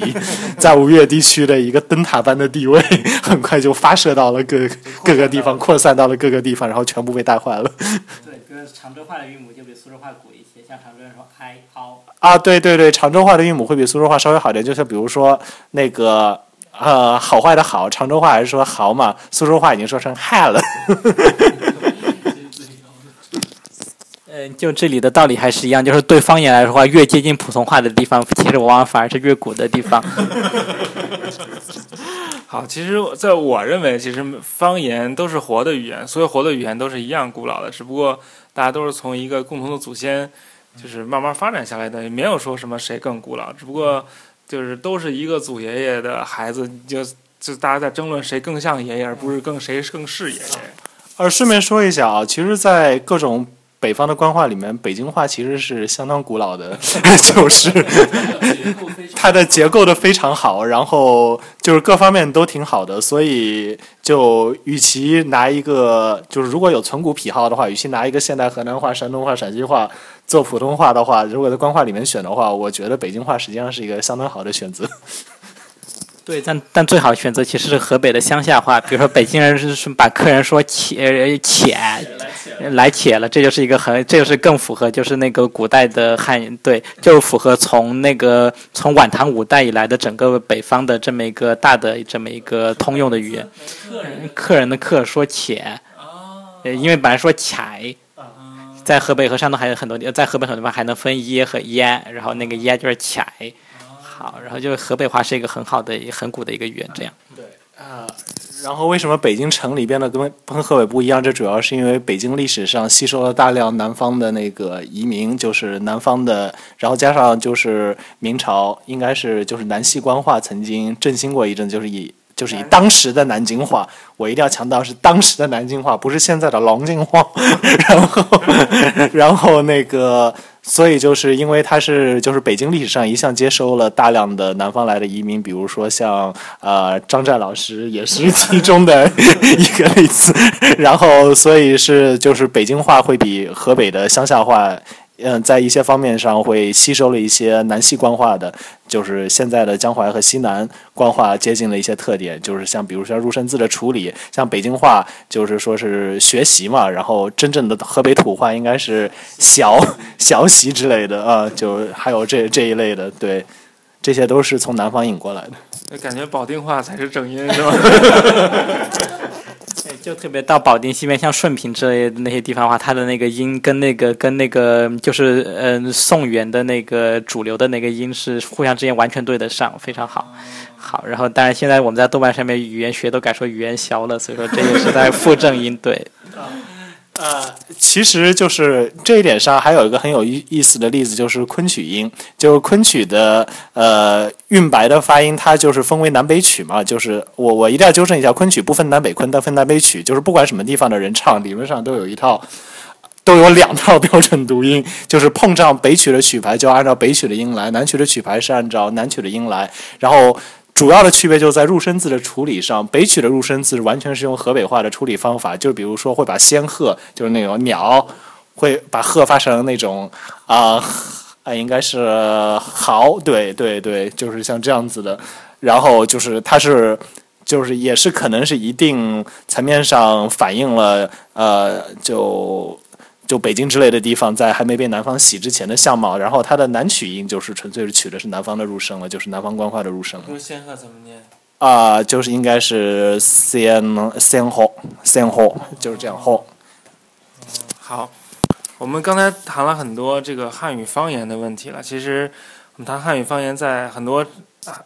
就就就我们这个汉藏比较语言学来说，还是希望通过就像了解藏语一样，了解这些小语言一样，我们通过了解这个汉语方言，然后去构拟这个汉语古代的发音。我们借助汉语方言，啊借助这个唐朝、隋朝时留下来的运输，去构拟唐朝、隋朝时的汉语发音，叫中古音。但是我们还要更往上推，就是构拟出上古音，就是相当于先秦时代，甚至周朝更早的，就《诗经》时代的这个上古，《诗经》时代这个汉语的发音。然后在近几呃几十年来吧，这个好像上古汉语上古音系也取得了一定的进展，但这些进展呢，也被一些反动的学霸所这个阻挠。让我们讲一讲这些进展。对，就是那个，然后，嗯，汉语的那个历史，当代的汉语的历史英语学，首先最最开始的这个奠基人是高本汉，但是就高本汉那个开头的时候做，就是，嗯，有很多他本来应该察觉到的东西，他那个，嗯，由于，嗯那个，嗯，嗯嗯，由于他是那个，由于他是先行者吧，嗯，就就反正是。嗯，就没有做出来。对，虽然没有看到，然后那个，嗯，但是他又是那个，就是是那种，呃，蛮能够给自己塑造权威感的人，所以说就是那个好几十年的时间里面的话，大家都把高本汉奉为权威，然后那个为高本汉的马首是瞻，然后所以说就阻碍了一些新的研究的发展。后来的话是那个普利本，就是是加拿大的一个汉学家，是吧？对 p o l y Blank，他有一个那个文言的语法也写得很好，是一个教科书，但是就是编的那个很很详实，很很精神吧，就是该就是该有的都有，不不该有都没有，然后就是作为入入呃那个文言文的入门书是非常好的一本书，就算你会文言文化，看一下也有也可以长进自己的文言能力。然后普利本他就是也就是看了汉语的这些资料，然后他很很快就发现出来一些那个最基本的一些非常大的一些特点。好，他根据这些特点立了一些论，然后基本上就成为了现在这个所谓的新派汉藏语的基础。除了普利本以外，还有一个非常重要的人是那个亚洪托夫，他是苏联的学者。然后他第一次发现就是是那个，嗯，对，是最他一开是他第一次发现就是是那个。嗯，我们后来的这个合口音就是有乌建议这个音，比如说单是开口音，端是合口音。然后合口音的话，它只有两种，一种是在咯科呵后面有合口音，然后一种的话是只在嗯前面嗯呀一呀这样，就就比如说会有端，会有对，对本来说对，会有端对这样合口音，但是就比如说没有一个端这样的合口音。自己有端了。对，那个呃现在当然新冒出来一个“端”，但是其实就那个就就那个，这是一个对，这是一个很好英语学考试题，就是为什么“端”这个字用汉字写不出来？这个其实我专门写过一篇文章，所以如果用，所以所以如果有学者听到要考试的话，千万不要出这个题，因为已经答案已经给出来了。好，然后就是一我们只有呃我们有光，然后有端，但是没有端。这说明什么呢？其实就说明是在上古汉语的时候，那个咯科呵后面是又可以有乌，又可以没有乌，所以说其实是像有点像现在的广广州话一样，就是分咯科呵和咕哭呼三套，呃两两套的那个两套音。而反过来，现在是弯这些字的话，它其实古代不是弯，古代是 on，所以说就是本来是端，现在变成端。然后本来是那个，本来是孤安孤安光，现在变成歌乌安光，就有这么一个东西。这是那个亚洪托夫发现的，就在普利本和亚洪托夫发现的这个基础上的话，就成了现在所谓的新派上古音。然后不同的学者又会有不同的发挥，然后那个就那个出现了一个很也那个百花齐放的局面吧。然后那个但是就因为上古音它的资料太少了，所以说那个。嗯，你如果不臆断的话，很多事情搞不到，而且但是另外一方面资料又少到说那个我没有办法在好几种那个假说之间做出很好的选择来，所以说暂时的话就是上古音就还有很多那个问题需要解决，这是那个嗯，如果听众里面有就是嗯嗯就是还在上学的学生的话，其实就是呃如果能够解决上古音问题的话，你会就是青史留名这样，所以说可以考虑一下研究这个汉语的历史和上古音。但是上古音，我最近听说，就也是从企鹅市场听说有几个理论了，一个是辅辅音的理论，另外一个就是 R 论。这两个理论分别是什么？能不能简要介绍一下？嗯，复辅音的理论争议比较大，然后也就那个也就些也就过会儿，如果有时间的话再说。然后这个 R 论的话，它是争议很小的一个理论，基本上除了那个呃除了现在在那个北大和祖国宝岛台湾工作的一些音乐学者以外，那个 嗯呃就是这。被公认了。嗯，对，就是那个中华民国大概这样，就中华民国所有的声学者，那个就中华民国整个整个那个大学系统就全是那个北大这样，就是就就就那个在大陆的话，你会有很多不是北大的学校，然后就是台湾话就整个那个全岛都是北大，所以说就，嗯，好，大概的话就是那个 R 论的事情，这样就是在中古汉语里面有，在中古汉语的音系里面有一种那个很很复杂现象叫做等。就是那个，然后你要是会说广东话的话，你大概就呃比较容易明白等是怎么回事。就是那个最举个最简单例子，就比如说那个单，然后呃也简单单，然后广东话说端，呃呃不不对，对在广东话不说端，这个对，好广东话也不是一个，但是但除了，好好像好像是那个呃好。呃呃，在在这方面，我印象中间最好的就是分的特别好的，好像是那个就是几处偏僻地方的北吴语，比如说崇明岛上的，还有苏州那个太湖里面，还有太湖边上的洞庭东山和洞庭西山的这些地方，他会把那个单是说成的，对的，还有个崇明话，对，然后这些地方它就是一等的元音和二等的元音是分得非常清楚，但是其他地方好像真的是会受瑞音和顿音的影响。好，那么我们再换成一个顿音的声母。我看一说端，我就觉得好像哪儿不太对劲儿。好，我们把声母从的换成歌，然后比如说很干干干净净的干，希望这回不会再犯傻的。好，然后说是干。好，然后那个嗯，嗯广广州话，然后强奸的奸，然后是说干。对，就是一个是 o，一个是啊，然后。中间有原因了。对，然后三四等话，然后比如说那个，然后嗯，得得找个见见呃，对，比如说那个相呃，那第一最好不相见的那个见，然后是说那个 gin，对，就是是呃，就那个 gin 的话，那个你你如果你知道历史语言学，就比较很容易推出来，就是他再老点时候说是 gin，但是其实已经说了好几万年的 gin 了，所以说这也没有办法。好，那你先假设我说这个是广东话读的古音，就有 gon 干。Gn 这三类，然后它就在中古里面就是一二三等，其实还有个四等，但是那个四等的话在中呃，其实剑是四等字，但是那个就是在中古的话三四等已经合并了，所以说听不出区别来。好，二等字的话就是在广东话里面那个总是读啊元音，嗯，除了。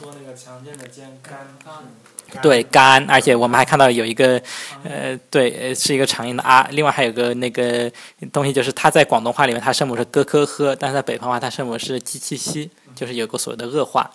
好，很多那个我们很熟悉的字，比如说那个，嗯，一家人，我们大家都知道广东话说一家人，好，然后像这样的例子，就是这些字就是二等字。二等字的话，有个很有意思的东西，就是比如说，呃，比如说那个卷舌的声母。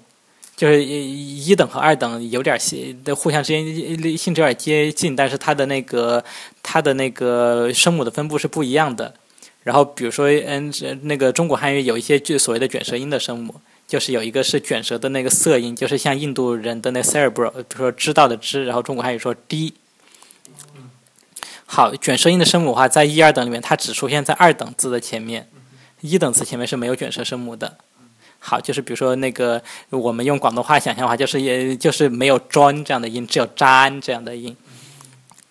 好，还有个就是那个了这个声母的字，在二等字前面几乎没有，只有少数几个。比如有一个是那个着落关群书的着落，但是因为它是跟着是连绵字，所以说是那个是后来那个被着的那个声母呃被着的那韵母所影响的。嗯，还有一个是那个斑斓，就是斑斓的斓，这也是受斑的那个连绵字影响。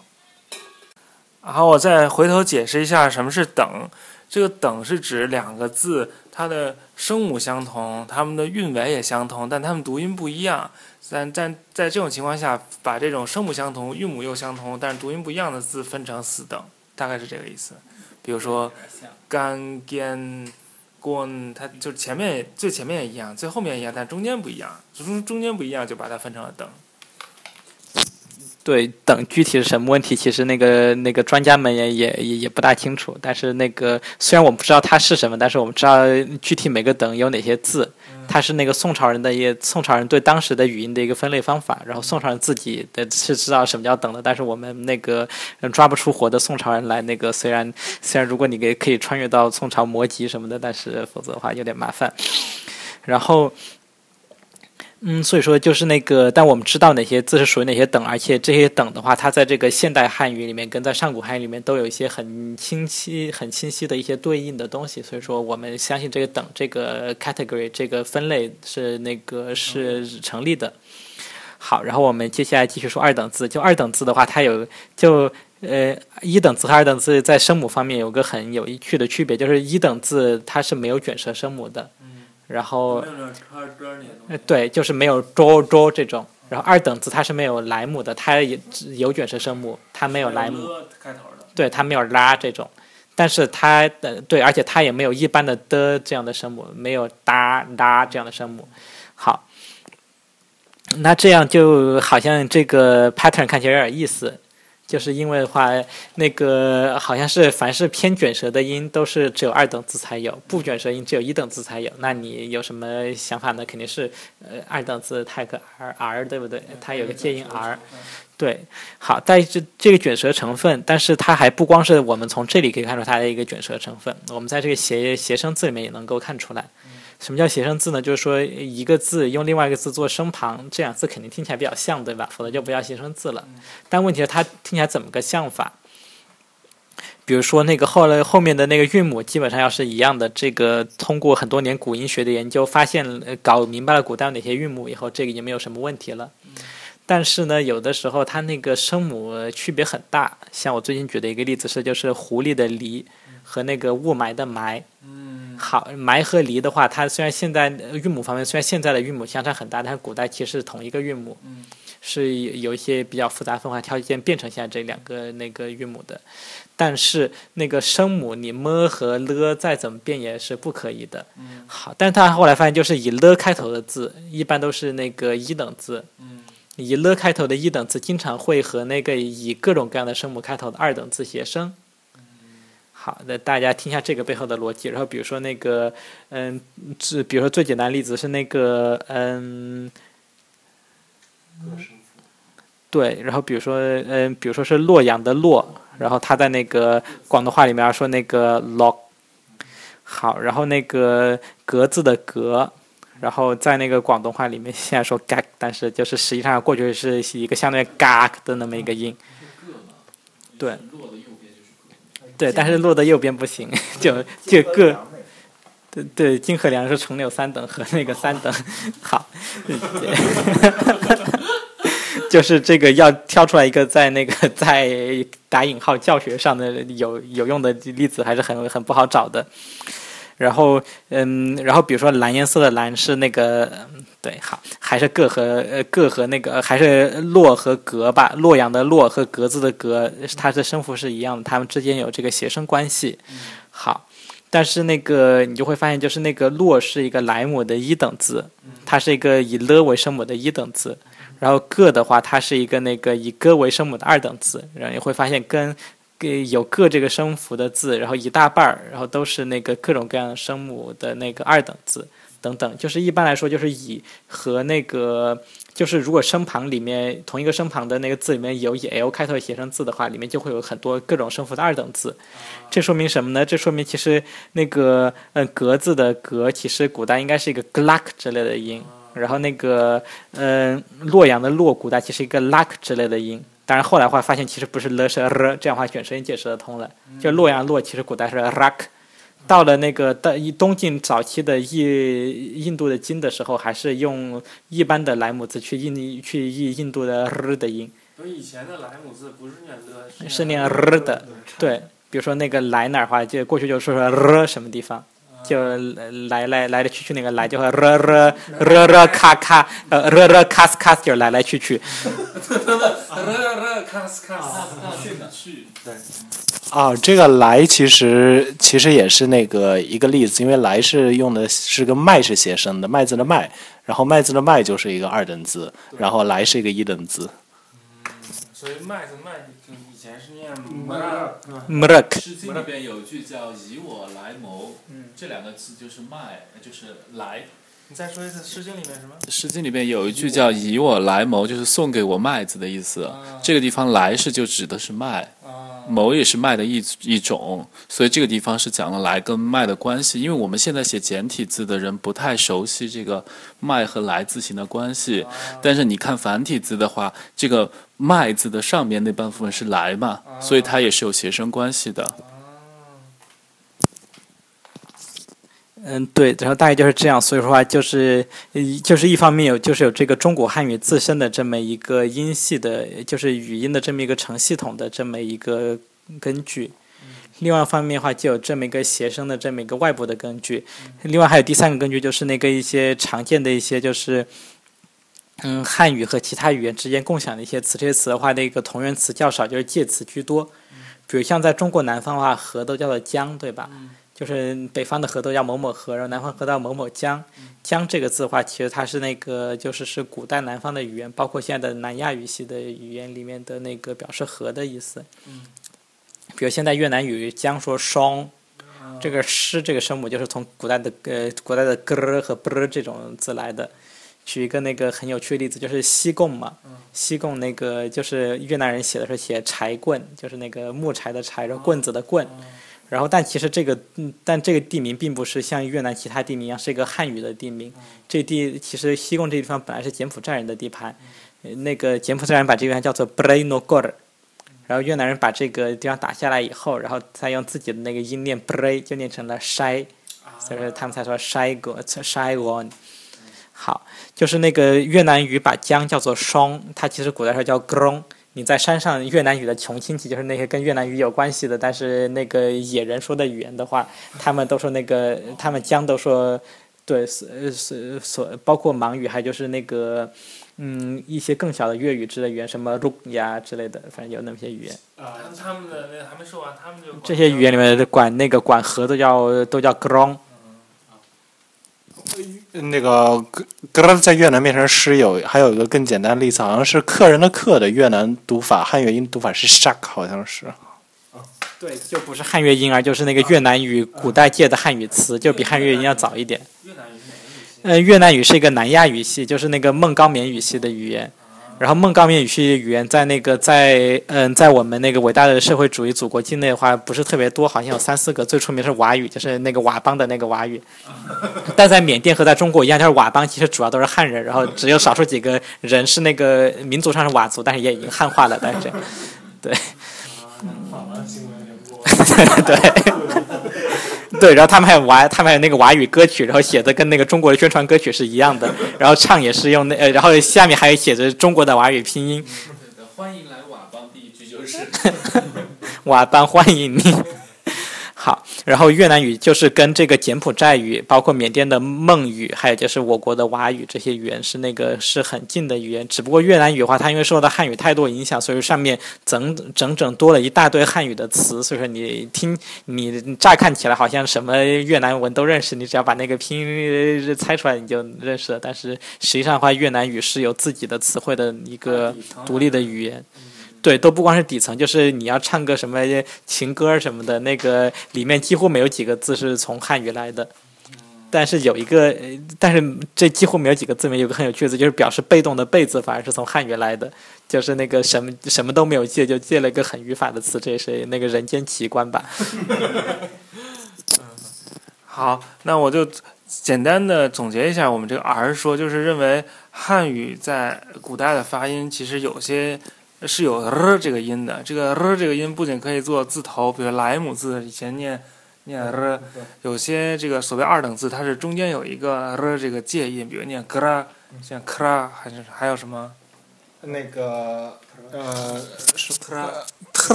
可能汉语古代是没有的。主要对这个有问题。这个这个是有点问题的，对，就是那个主要是咯，嗯，不是，还有那送气的咯咯，还有那个浊音的那个。哦，说到这个，就再补充一下，这阿叔还有个古汉粤语，就是莲花的莲，好像是读深的嘛，对对对对对深，所以这也是一个就是阿说的一个证据，就是说它古代是个莱姆字嘛，莲嘛，就连一个念连。对，哎莲，对，嗯，好，呃，其实我们刚才谈到了很多像利用越南语的资料来探讨汉语的情况。其实我们在研究汉语的时候，还会用类似的方法，就是看这个汉语周围的一些呃民族的文字，比呃民族的语言，比如说朝鲜语，比如说日语，像这些语言对于我们了解汉语古代的发音有什么帮助？嗯其实是这样，如果要从那个，如果我个人觉得啊，那个其呃，你们也都听着啊，可能是有问题。就是如果要从上古汉语的角度上来看的话，其实朝鲜和日本的帮助是不如越南那么大的，就是它就相对来讲，它没有一个较为成型的一个所谓的古汉乐层，就。它的主要帮助可能会在那个中古汉语的这个研究的层面上，但是中古汉语说句实话，证据比较多，也比较丰富，他们也就做的已经挺好了。它可以做一个旁证，但是并不是一个就是非常重要，对对对它的依赖性会比较小一点。但是就中国汉语来说话，其实对于新的东西，你从日本、朝鲜和越南挖不出来了。但是你要在中国汉语的一些基本的那构拟上面的话，其实是依赖于日本、朝鲜和越南的。比如说那个，比如说那个余韵为什么是 o，对吧？就是那个全国基本上没有几个保存了 o 的语言。然后的，但是你往日本、朝鲜、越南看，哦，肯定是一个呃，这个没有意义。就是有这些这样的一些小的一些具体的细节上面的话，就是之前的研究者已经从日本、朝鲜和越南，然后做出很多成果来了。但是之后的人话是做不出新的成果来，大家私信吧。啊，对，如果是作作为一个学习者的话，还是应该多接触一下。但是如果想从这里面研究再挖出什么震惊世界、让你青史留名的东西，可能就要就得失望哦。但是顺便再说一句，就是随便岔开一句，就是汉语自己典籍里面有一些很怪的东西，然后碰上像正章上方这种怪人，还可以挖出一些很好玩的东西。就比如说，呃，有一个什么齐桓公，呃，就是好像是望见什么城楼上有人说话的时候。就是好像《吕氏春秋》里面的吧，应该是是那个说是发现那人的呃嘴巴是叫什么屈而不惊吧，应该是，然后就是知道所言者举也，就是知道他要伐举国，就等于信息泄露了嘛。然后屈而不惊，呃，就是意思就是这个嘴巴是开着的，不是闭着的。但是但是现在你要普通话发举国的举，嘴巴是收的很小嘛。然后就说明当时这个是一个余部字嘛，就说明当时发的音是啊，所以看他嘴巴张的挺大的，就是他发的是嘎之类的，或者是嘎之类的，所以就知道他是。当然，这种证据是呃，其实是可可遇而不可求的，也只能是当做一个旁证，不能当做什么一个重要的证据。对，但是写在书里就会很好玩。然后像研究中古汉语话，那个很多那个有意思的材料也是从唐宋的笔记小说，就是那种记录那个当时的政治高层中南海八卦的那种书里面那个弄过来的。对，上回那个不分鱼鱼的那个，呃，那个双老来讲一下这个故事吧，我讲不好。啊，嗯，是武则天时代有一个酷吏叫做侯思止，然后其实应该是雍州人，但是又是在河北长大的，所以他方言背景其实不是特别清楚。然后那个就是他是武则天的一个宠臣，然后然后反正应该是那个反正就是在朝堂上，呃，就就呃就反正也不知道是讲话就就讲的什么什么金断屠宰，什么鸡猪鱼肉拒不得食之类的，反正就几个余韵字，呃，就是。鱼肉的鱼和虞美人的鱼这两个鱼韵字，就是中古是分的嘛，它是不太分的。然后，然后后面反正还有好像就是几个支韵，就是支持的支、脂肪的脂和知乎者也的脂，反正也出了几处错误。然后结果就结果就导致那种满腹经纶的那种呃大臣就在嘲笑他嘛。然后武则天听说了以后就说：“你干嘛要笑他呢？我知道他不认字，就是文化水平低，所以他读错读错吧。但是叫就是这个大臣就把他原话复述了，然后武则天自己也笑得不可开支。这点上就说明，就是虽然唐朝的朝廷上说了妖音，但是这种妖音应该还是要分鱼鱼的，要不然的话就是也没什么好笑的了。对，就是那个从那个当时的那个从日本到越南的音也里面也可以看出来。然后比如说那个嗯，然后比如说金日本话说金鱼说那个 king yo，然后那个鱼的话那那个鱼叫做 good 了，然后就是一个是一个的韵母是 yo，一个韵母是 u，然后是分得很清楚的。好，呃，那我我们大大概谈了谈汉语、藏语呢，邵总给我们谈谈缅语这方面的情况。呃，在比较早的时代啊，嗯，在呃，比如说九呃呃二十世纪九十年代的时候呢，中国的学界呢，呃，一般呢我们讲是缅语之、彝语之这样的一个讲法，但是现在呢，比较主流的学派呢，比较主流的一些看法呢，认为缅语跟彝语的关系是比较近的，所以我们我们现在也有很多人就是称缅语之、彝语之这种传统说法的也有，叫缅彝语群的也有。这样的这个，在这个语群里边，其实呢，我们都讲汉藏语，知道汉语、藏语都很有名。其实汉，其实汉藏语里边，除了汉语之外，使用人口最多的语言是缅语。在缅甸，在缅甸使用缅甸语的缅甸语的人口是数千万，这个是个很大的一个数量级。我们在这个缅语里边，我们分开说。我们说缅语的这一支呢，其实主要的就是缅甸语。这个缅甸语有很多的方言。今天我们国内的像呃一般外交使用的，以及外外呃外语院校教授的这个缅语呢，是使用的是正字法的拼写，然后讲的是仰光音。这个仰光的这个发音呢，跟缅语的其他方言的差别也比较大。呃，然后呢，缅呃这个缅甸的仰光话呢，受到这个佛教文化的影响，使用了很多巴利文的词汇，呃，也也有很多孟语的词汇，跟其他的缅语方言有很大的差别。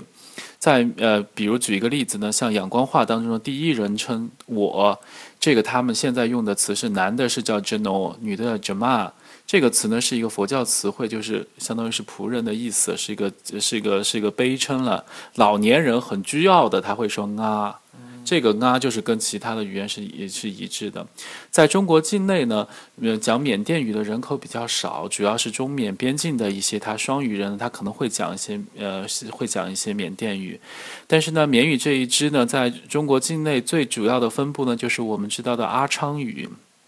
像阿昌语的这个人口呢，并不是很多，在中国境内也就是几万人。但是它在缅语缅语支的地位呢，它是一个缅缅语当中缅语支的一个北北部的一种语言，缅甸语呢是一种南部的语言。另外呢，缅语支这一支呢，还有一些呃系数不是特别清楚的一些小小语言，像仙岛语这样的。这个呢，都主要是在中缅边境的深山当中的一些使用人口比较少的语言。这阿昌语在哪说？在在云南。阿阿昌语呢，主要是中国的阿昌族在使用。这个呢，主要是中国中缅边境的几个阿昌族的寨子在用。但是，哎，对对，我正想说这个问题。但是阿昌族呢，这个从这个从民族划分上来是有一定一定的问题的。我们现在主要聚居的三个阿昌阿昌族的地区，三个地区的讲的语言和文化是有差异的。那。啊，景颇族呢叫那个讲阿昌语的阿昌族呢，事实上实际上是叫他们是缅人。那也就是说，也就是说呢，呃，这个这个这个这个讲讲缅语的这个讲阿昌语的这个阿昌族呢，基本上是跟景颇族之间是有比较大的差别的。但是另外呢，有几支呢讲，包括讲汉语的这个阿昌族和讲另外其他语言这个阿昌族呢，跟那个景颇族的关系就比较密切。嗯景颇族是不是还有说宰瓦语的？那些是属于一般的景颇族吧？嗯，在中国，在中国呢，景颇族当中，在中国的景颇族当中呢，讲宅瓦语的人是呃比较多的。在缅甸的景颇族呢，讲宅瓦语的比较少。这个宅瓦语呢，一般是我们我们把它放在缅语区里边的。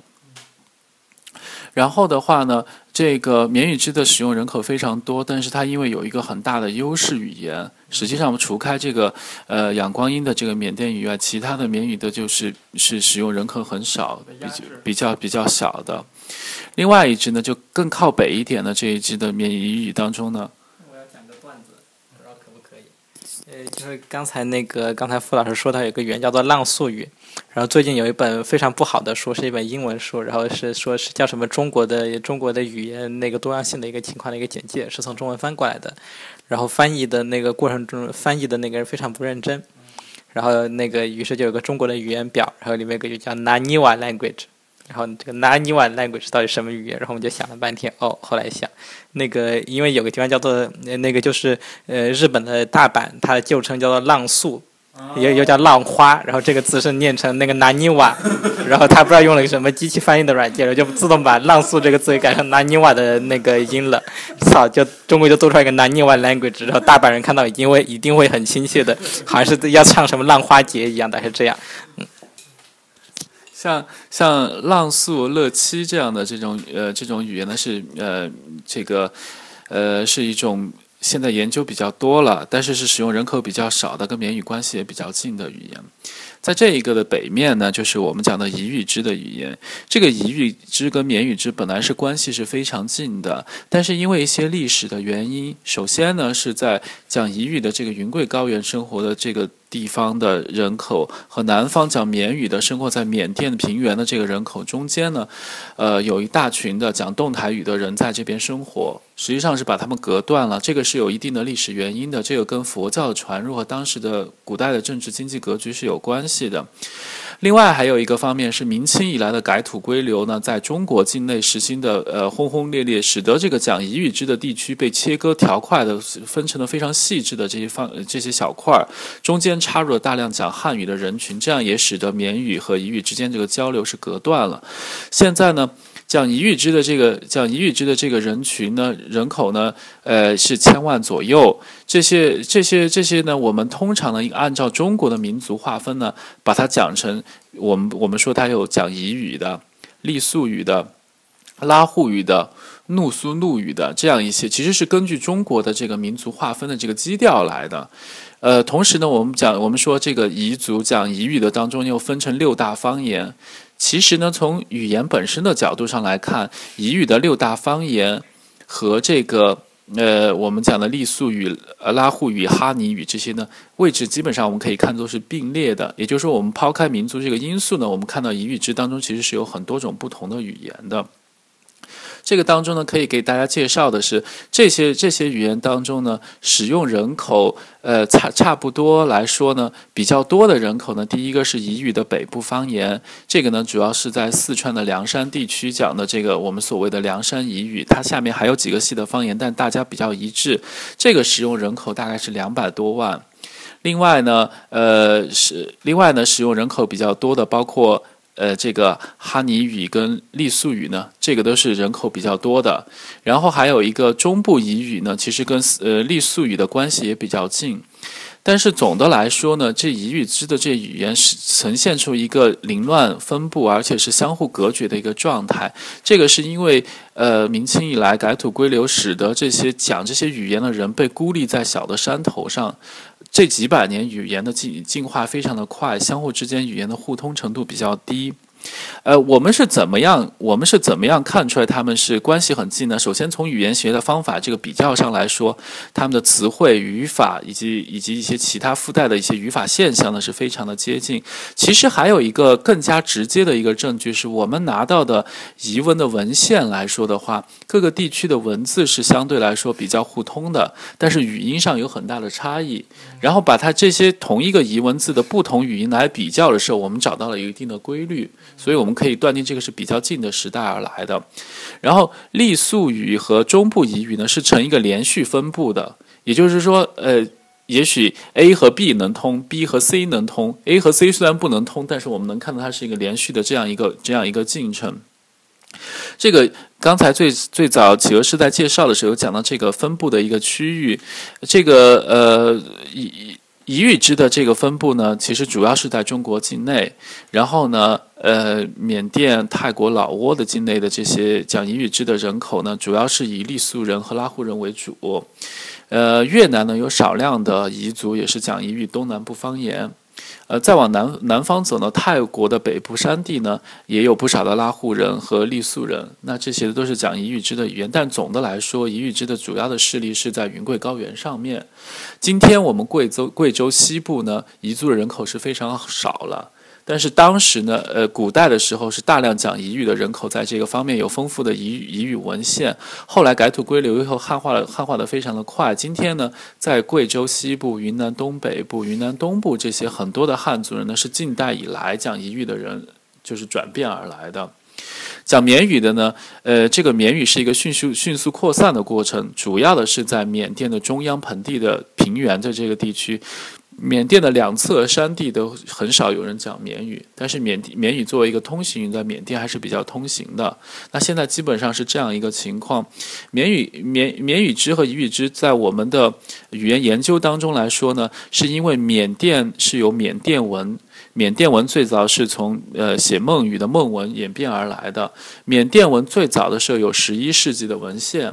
缅甸文的拼写里边保留了丰富的这个。介音跟那个韵尾的拼写，虽然现在仰光音里边已经很弱了，但是我们从拼写上面能看到，通过这个拼写跟藏文的拼写做比较，然后通过汉语的音韵学的一些一些做比较，我们可以找出很多的语音规律，在这块也也有非常成熟的一些研究的成果。另外一个呢，现在做的比较少的，也比较生僻的一点呢，是关于这个呃彝文的一个研究。因为我刚才有说了，这个彝文在不同的地方使用的是相对比较接近，但是语音差异很大。然后彝文的造字法呢，跟古代汉语的六书相比呢，唯独就是缺一个形声字。那它转注假借是非常发达的，那这个对于我们研究古代语言的一个发展的方向是非常有帮助的。这一块呢，我们也谈了很多，但是实际上这方面的工作现在也做得非常的少。彝文的文献呢，现在跟藏文的文献相比，就是首先就是大量的文献是没有人能识读的。第二呢，是说最这方面做工作的人呢，恕我直言，很多人的这个语音学和古代历史的这个知识非常的差。那能认识这个字的人呢？他没有往前继续下去做。我觉得这一块呢，我缺乏这样的人。问付老师一个问题，就是最早，就是目前能够断定年代的最早的疑文文献，大概是就是那个最早的疑文的卷子，大概是什么时候？这一块呢，是我我我个人觉得，我们现在能看到的疑文古卷不会是特别古老的。这个跟疑文古卷的书写方式有关系，主要的。主要的在明朝土司制度很兴盛之前，遗文文献主要是用来记载经书，也就是宗教宗教活动用的书籍的。宗宗教活动用的这些书籍一直有一个保存的方法，就是前一代的师傅传给后一代的这个学生。那前一代的后面的学生学会了之后，前一代师傅的那个书籍要焚毁。它上面的等于是神圣的那个力量才能转到后面的书籍上，所以我们现在拿的都是传世的抄本为主。可是呢，在明朝的时候，明朝的云南的东川土司跟贵州的这个水西土司是非常强大的，他们制作了大批的彝文的书籍，这个书籍就不是宗教书籍，那这个里边有大量的文献，而且他们有他们有把彝汉文并用来拿来这刻石铸钟。所以，我们现在有云南和贵州有大量的青铜器是明清时候铸呃铸造的，它是有彝彝汉文的对对写的，这个其实是一个研究非常好的一个素材。然后呢，呃后然后呢，贵州还有大量的彝文的普通的像医书、隶书这样的一些东西，这是这是一个非常好的素材。那这个本子相对比较古老一点。呃，然后的话，还有一些明朝水西土司，因为它非常强大，它编了一个相当于彝族彝族史的这样一些书籍。我个人觉得里边呢有一些东西就是，呃，各处附会的，然后再加上各支的这口传历史写进去的内容比较杂糅，可是呢也体现了当时一个语言文字的一个从语言文字的角度上来，一个是当时的一个使用的一个方法。特别是作为语言材料的话，作为语言材料的话，我们其实不管这个里面说的东西对不对、好不好，要点是他说的是不是当时的话，他是不是在用一个那个一个真正的这么种语言系统来记录他的东西。所以说这些这些史书的话，就算对民族史方面的研究价值有限，在语言学方面都是很大的那个宝库。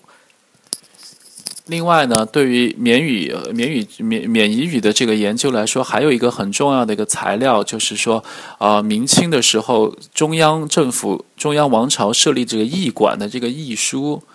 那呃，明朝开始就设立的这个驿馆呢，专专门对边境的这个进行翻译。明朝的这个驿书呢，它是写呃。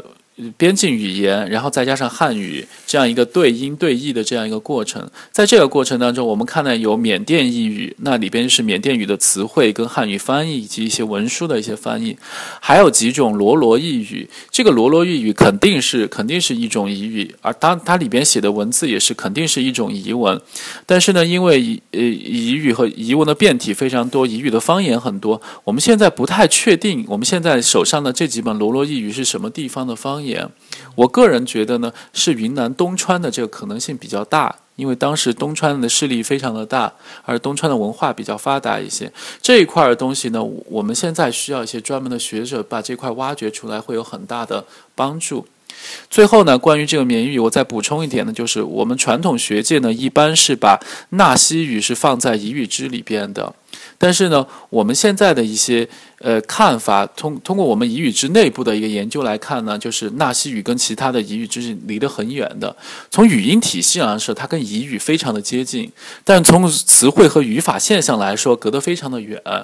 另外呢，从民族史的角度上来看，这个这个纳西所代表的这个摩歇满呢，实际上是。呃，实际上是呃，实际上是在历史上一直跟这个南诏地区的这个这个乌蛮白蛮呢是有比较大的差异的。那这一块呢，我们现在呢，是我们把它看作，我们把它看作跟羌语其实可能关系更近一些。羌语支呢，这个比较复杂呢。我就到时候我待一会儿我们会请企鹅师再来讲这一块具体的内容。我这边总结一下，就是缅语的这个，第一是使用人口多，但是重心非常大，就是缅语跟彝语两支是主要的重心。然后从分布上来说，比较比较的零散。然后从中国境内到呃这个东南亚，就是中南半岛都有很大的分布。从现在的情况来说，缅语的研究和古文献研究非常的好，但是对彝语和彝文的这个研究呢还不够的深入。这是就是缅彝语的主要一个现状。然后呢，我们现在请企鹅师来介绍一下羌语支的情况。好，就是我们刚才已经说到，就是在目前的中国境内的这么几个藏汉藏语系的这么几个比较大的分支，我们先说了藏语，再说了汉语，现在又说了缅彝语。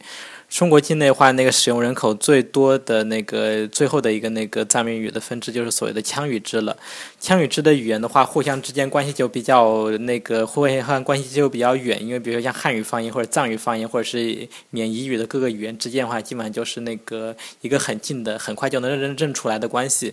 但是那个羌语支的语言的话，它因为就是有很复杂的那个语法现象，而语法现象的话，那个每一个语言里面都有很大的区别。所以说这些语言之间就那个互相能够听懂的那个程度就要低很多。就一般两个汉语方言的话，你在对方那里待一年，差不多就能听懂。藏语和彝缅语也很类似。但是如果是两个羌语支的语言的话，你可能真的需要是变成一个语言学家，然后那个在对方那儿好好的记记那个单词，然后学学语法，可能要掌握很复杂的语言学理论，才能够从一个羌语支语言学会另外一个羌语支语言。当然也有些关系比较近的，是我们先简单介绍一下羌语支的地理情况。就羌语支的话，那个嗯，里面最大的两个语言吧，就是那个就是加绒语组和这个彝，就和这个羌语。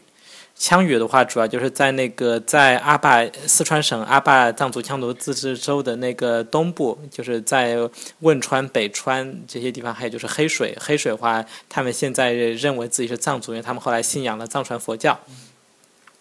这些人说的语言的话，就是是，嗯，是一种那个复辅音很复杂，而且就是是动词也有很复杂的变位，但是是以后缀为主的这么一种语言。其实这后缀的话，很多时候是，呃，是从那个是从独立的词，然后慢慢连到那个后面去的，就这么一个过程，在汉藏语里面很常见。然后和那个在羌语支里面最古老的语言的话，就是加绒语组的语言。加绒语组的话，说的人现在也是认为是藏族，因为他们也是那个在文化上面是藏族的文化。而且如果你要是跟那个跟一般，因为后来我们有这个列宁主义的的民族观嘛，列宁主义的民族万说一个民族，他要说一种语言。好，你不说这种语言，你就不是这个民族。好，所以说如果你要说那个你要说家语不是藏语的话，藏一般藏族知识分子就很就很不高兴，他觉得你们这些汉人、你们这些洋人那个欺负我们藏族，要分裂我们藏族。嗯，这个呃是是有很多人是这么想的，所以说那个就呃作为那个研究者的话，你在这个在这个民族主义的这么一个民族认同的这么个需要跟这个事实研究中间的话，那个就有很多种那个觉得的可能性。比如像曲尔堂先生的话，他就直接把那个直接把那个家人语算在藏语之下面，这个从语言学上面来说荒谬的，但估计就是为了照照顾藏族的这个民族感情的需要。好，然后就是说加绒语族语言这些人的话，他那个就是因为是住在山上嘛，山上有很多那个嗯平板的，就是那种应该是页岩吧，然后他就那个全部修的是很漂亮的石头房子，然后然后我很喜欢待在那些地方，然后每天就盯着那个墙看那个房子的那个墙的那个纹路，然后就觉得满心欢喜这样。然后这些语言话就当然就会受受到藏语很大的影响，就是凡是说稍微复杂一点的东西，特别是复杂的人类感情，因为实际上人类感情这些词都是很容易借的词，我们自己也知道，比如说我们现在说负罪感，但是那个那个一百年前人说内疚，我自己都不会说内疚了，对，就这些词那个变得特别快，你稍微那个稍微就情况换一下的话，稍微社会情况换一下就会换一组词，然后就这些语言的话，就很多词很多词是藏语借词。但是还是有很多词是本土的，然后这些本土词就非常非音系非常非常的古。然后比如说那个嗯星星对吧？然后那个缅文写 grai，然后那个彝语大家说什么？知知，嗯知是吧？嗯知嗯知天的意思。哦，嗯是天。好，比如说那个嗯之，然后那个嗯的话，那个加上比如说的木，或者的木，就是那个是一个木的那么一个音。好，然后那个星星的话是说那个呃 zengri，然后那个那下面的另外有些语加绒语族的语言话或者 zuli，反正两个那个合起来就知道，大概古代加绒语说 zengri zengri，是是这么一个音，然后实际上就是从这个 zengri 这么一个非常复杂的音，然后再慢慢变成就是缅彝语这个知的，就就。就在对各种词来说，那个加绒语都保留非常老的形式。比如汉语有个词是“名字”的“名”，然后这个词的话，那个在那个在南方一些方言里面，它那个声调有一个，它声调不是阳平，而是一个很怪的一个声调。有的地方是阴平，有的地方是，比如说在闽北闽西的话是有专门的一种调。好，这说明什么呢？这个按照最现在的一个还算是非常靠谱的理论的话，就是这些字它在么前面，其实古代是有一个前缀的，就是前面多一个音，可能是什么哥么呀、的么呀、日么呀什么的。好，名字的名这个字在家人里面是说那个的咪，那个的是一个那个另外的前缀，不用管它，但就名这字词根是日咪。对，前面有个日，就能够解释，其实上古汉语其实是说日明的。呃，就是那个日明，然后就变成了那个现在的那个明，就南方语这样。其实他不是说明，他说明。为什么说明呢？就是因为前面有这个日。好，然后那个加绒语的话，它就是那个语法上面有非非常丰富。就是一个动词的话，它动词前面都有前缀，那前缀绝大多数都是古的。然后一个动词前面可以，呃，可以给你安六七个前缀，连成一片儿那样。然后的话就是那个，嗯，就是是加上语是有那个人称的那个有有人称的变化，嗯，就比如说那个，然后嗯，我去哪儿是慌，然后你去哪儿是的会，好，那个的就是是那个你，然后嗯就是我，都是像那个像在西欧的语言一样，就是把那个把那个对加动词变位里面去。然后最可怕的事情是那个动词变位会，如果是及物动词，因为及物动词有这个施动者和受动者，最可怕的是它加上原文化及物动词是那个的那个变位会跟着施动者和受动者两者一起变。然后比如说那个我打他是打色。然后那个不好意思说错了，我打他是那个德桑，好，然后那个但反过来他打我是德沃桑，后面那个嗯都是一样，那个嗯是表示我的意思，好，但是那个 v 的话就表示是那个。就是说，呃，我打他是一个正常的情况，因为是我嘛，我我，然后我最厉害了，然后我是我，对不对？还是他是他他他无所谓，好，我打他这个很正常，但他打我的话，哎呦，这个世界反过来了，好，所以说我们语言学上面把这叫反向前缀。还有还有很多，反正有它非常复杂的一个那个一个那个人称的标记系统，然后那个。这是加瑞语的一个特色，但其实不是一个特色，因为如果我们穿过整个藏区到了遥远的尼泊尔，你会发现尼泊尔东部有种叫基兰迪语的一个语族吧，一个语支，然后它里面的语言的那个人称标记和加瑞语非常像，所以其实加瑞语和基兰迪语都保留了那个原始汉藏语的那么一个。原始汉藏语的那么一个那个复杂的形态，但是那个其他地方的话，就有些地方少一点，有些地方少很多。比如说羌语的话，就比加瑞语要少很多。然后它的它有那个标那个标标标这个主格和宾格，就是标那个施动者和受动者那个人称标记，但一看就是新的，就是一点都不复杂，就是是很容很简单那种。然后再往底下走的话，就有很多就听起来很像彝语之语言的那么一些语言，比如说什么尔苏语啊、纳西语啊，然后还有一些扎巴语啊等等等等。然后这些语言话，那乍听起来很像彝语之，但是词汇上跟加语更接近，所以说也叫做也叫做羌语之语言。但是这些语言话就是它的那个嗯语语法那个就是。对这个上古的加瑞，对上古的这个羌语支，包括对上古的那个汉藏语的这个构拟化，那个意义就会稍微小一点。当然了，前面也讲到，就是加瑞，就是羌语之语言里面最有意思的一个就是西夏语。就西夏人发明了非常复杂的文字，就笔画特别多，写个最简单的字，记一般都会有那个七八笔。因为汉语汉字虽然多的笔画很多，但少的写一两笔、两三笔。最常见字都是那个字数很，都是那笔画很少的字。然后那个那个西夏语它是 uniformly，然后那个笔画数多，基本上写基本上写写一句话的话，没有字是那个七八个七八笔以下的，就整个那个页面看起来很臃肿，是一种很丑的文字。然后而且它没有形声字，就是那个全是会意字，就是那个你没有一个新的意思，呃，没有一个新的词，然后都是随便找两个意思也搭点一个搭点尬的那么一些字把它拼起来，对，所以说这是它臃肿第二个原因，就是字都是拼起来的。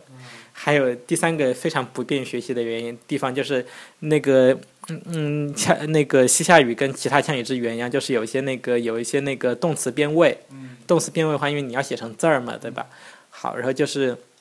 你方法就是在那，比如说有的动词是从 b 变成波，好 b 写一个字儿，波的话就在那个字儿上面改一下，比如说加两笔或者怎么样。但是每回那个 b 到波可能是左边加个提手旁，然后那个 b 变成多，然后又是上面加个草字头，然后反正就是同对同样的那么一个同样的那个变化。然后每次虽然那个两个字的字形之间有关系，但是那个每次的关系都不同。总之就是一种非常难以识读文字。但比如说反过来在叙利亚语里面，对吧？叙利亚语那个它是，比如说复数是用两个点儿标的，对吧？卡是应该记得吧？就是反正它因为辅音 skeleton 都是一样的嘛，就也需要用专门符号来标。但比如说过去时，它有什么在中间标一个点儿，然后什么什么那个复数加底下标两个点儿，是它这个标的就是一致的，然后你读起来就很容易。加那个西夏语的西夏文，它就全部乱搞。所以说那个西夏王国的那个是实在是很理所应当的事情，对那个。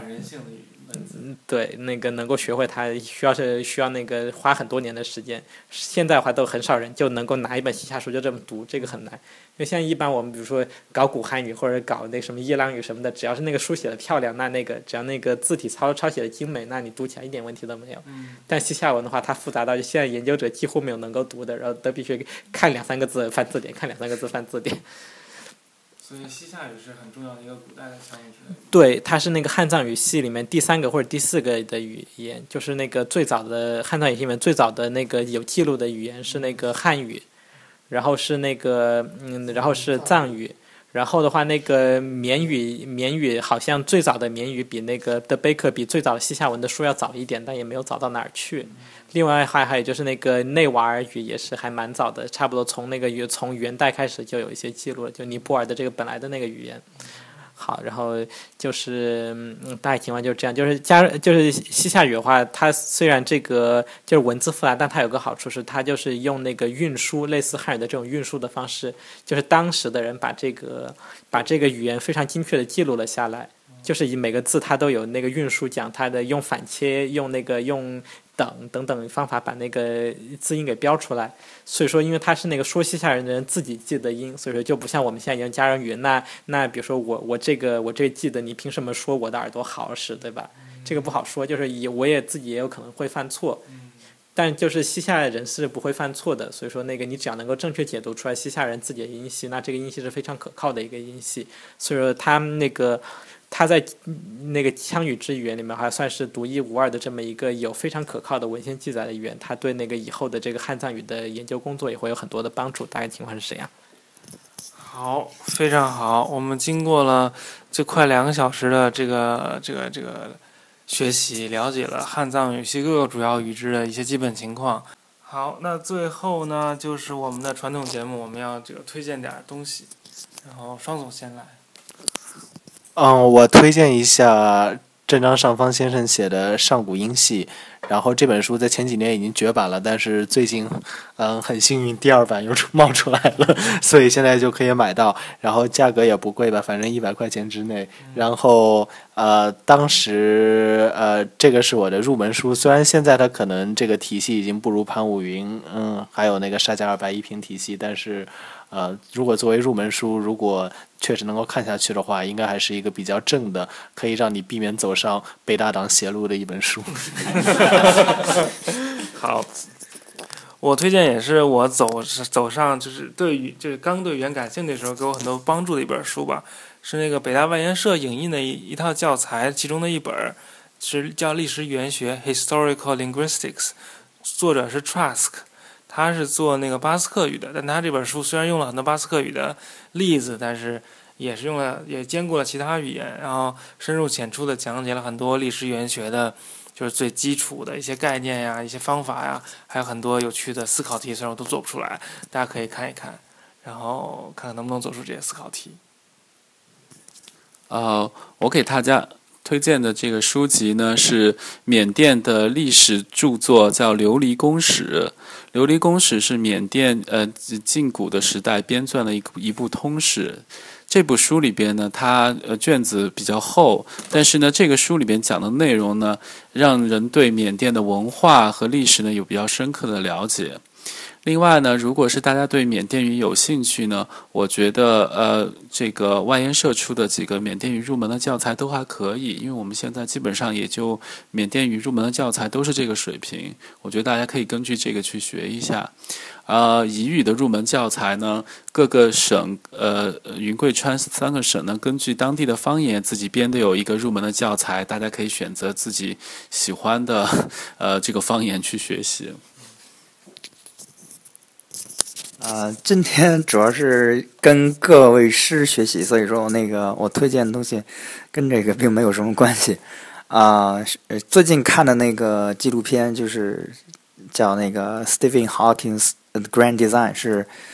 就是霍金的那个叫大设计，他一个三集的纪录片，那个非常棒，讲那个宇宙起源以及就是一些那种。啊，特别深刻的问题，或者说就是一步步的呃解释怎样为什么那个我们不需要一个上帝的存在。好好，这个这个就是纯粹是插播了，跟那个今天的主题没有关系。这在哪可以看到？啊？哔哩哔哩上。啊，哔哩哔哩上是有，对，B 站上就就有那个，嗯，好，我就是推荐这个。谢谢。然后我那个我也是就是什么都搞不懂的小菜鸟，这样，所以说我也推荐一点跟今天的主题那个完全没有关系的东西。然后想给大家推荐那个一个 blog 和一个歌手。然后 blog 的话是一个叫做 GNXP 的 blog，GNXP，然后是那个其实是那个就是基因表达 gene expression 的意思。然后是一个那个是嗯是美国的一个。嗯，是美国的一个就是研究狗的基因的一个人写的关于人的基因和遗传的那么一个 blog 吧。然后他也有些也有很多那个在呃政治和历史方面的一些思考，蛮有意思的，但是非常政治不正确。如果是那个 如果是如果是左派的话，建议不要看。对，嗯，对，就是需要加个 trigger warning，就是那个呃里面含大量的那种各种反动内容，那个不建议左派同志观看。好，嗯，另外想推荐一个歌手的话是那个森田童子。好吧，那个如果知道我的人都知道，就是这是我最喜欢的歌手。然后过会儿的话会就是会在这个节目的末尾给大家放一首歌，叫做那是那首歌叫做《球根栽培之歌》，Q 坤塞班诺达。好，然后那个球根栽培是怎么回事呢？就是说是那个五十年代的时候，然后那个嗯五十年代的时候，那个共共产党在搞地下搞一个武装斗争。然后他就印了一本书，是教教你怎么做炸弹的，然后那个教炸弹的书，然后是上面就写着那个球根栽培法，对吧？因为你是做一个球根，然后这个球根会开出美丽的花来，大概是这个意思。嗯，森田童子也是在那个学生运动的末期，就是到了最后的所谓的高校斗争，就是高中生高中生闹革命闹得好玩那个时代，然后那个呃成长起来那么一个人，然后他年轻的时候，他的一个很好的朋友在这个斗争中死掉了。好，所以说他后来的话就是那个，就是这个事情对他一直来说是一个像梦魇一样那么一个东西，在歌里面会一直不停的提到，然后什么警察呀，然后什么那个就会有很多当时那些东西，什么咖喱棒是那个做拿来印那种政治传单那个油版。嗯。好，然后这首，然后这首歌是他最后一次那个在他隐退之前，他只那个出了七张专辑，然后就隐退了。这是在他隐退之前出的。的的一首歌，然后里面也里面用那个里面用还是蛮感伤的方式来描述了一下，就是说我那时候我们的那个那时候我们这些人的那么一个状态，然后然后也就是有一种很有一种很美的一种悼亡的那个感觉，但是中间有一段话就很有意思，它是其实是从前面一首歌里面摘的，就里面隐含着对学生运动的一点批判。其实学生运动化在很大一个意义上，它不是一个那个。嗯，它不是一个真的去为了追求什么政治目标而发生的一个运动，而是一种那个，而是一种 collective 的一种那个一种自大主义。就是他前面一首歌，就是其实也是在讲学生运动，但是说的很隐晦。他说那个，然后我那个我翻开我翻开书，读着思想的空虚。然后说我一定要是我，然后我无论如何一定要是我，我一定要是我。然后他终于就引了这段话，就是他有一个，他有一个那个很深的批判在里面。但是的话，那个这批判对他来说，就是是是是在这么一片的那个呃很很虚无、很空虚的道亡感那个下面的这么一个东西。所以说，整个基基调是一个那个是一个。那种自杀式的唯美的基调，大家看我喜欢什么东西，就知道为什么我需要续命了。大概是这样，嗯，谢谢大家。嗯，好，呃，我决定把这个最后宣传的部分放到放到节目的末尾，所以我要还是要重新讲一下我这个节目的播放的地方。我不知道大家是从什么渠道听到我的节目，但是我的节目自从被荔枝广播封了两次以来呢，我有两个地方可以播放，一个是喜马拉雅的。天书广播频道，另外一个就是我的官方网站，呃，三 w 点天书广播全拼点 com。然后呢，我在这个豆瓣上有天书广播的小站，大家可以关注；在新浪微博上有天书广播，就这四个字的这个微博账号，大家可以关注。然后呢，我要强调一下，本节目它不是免费节目，本本节目是要收费的。然后收费标准是一期一那个一个煎饼，对，现在煎饼已经涨到五块钱了。然后呢，不对对，然后我要特别强调一下，就是那些认识我的、有我微信的、知道我名字的，就是还在听我节目的，但是这个一直没好意思交钱的人，请你不要再不好意思了，就请你勇敢的就投喂我煎饼吧。呃，对对对，然后我今天这次也是来到上海，这个参加魔起大会，然后。呃，度过了非常欢乐的两个小时，希望你也喜欢这次的节目。就这样，再见。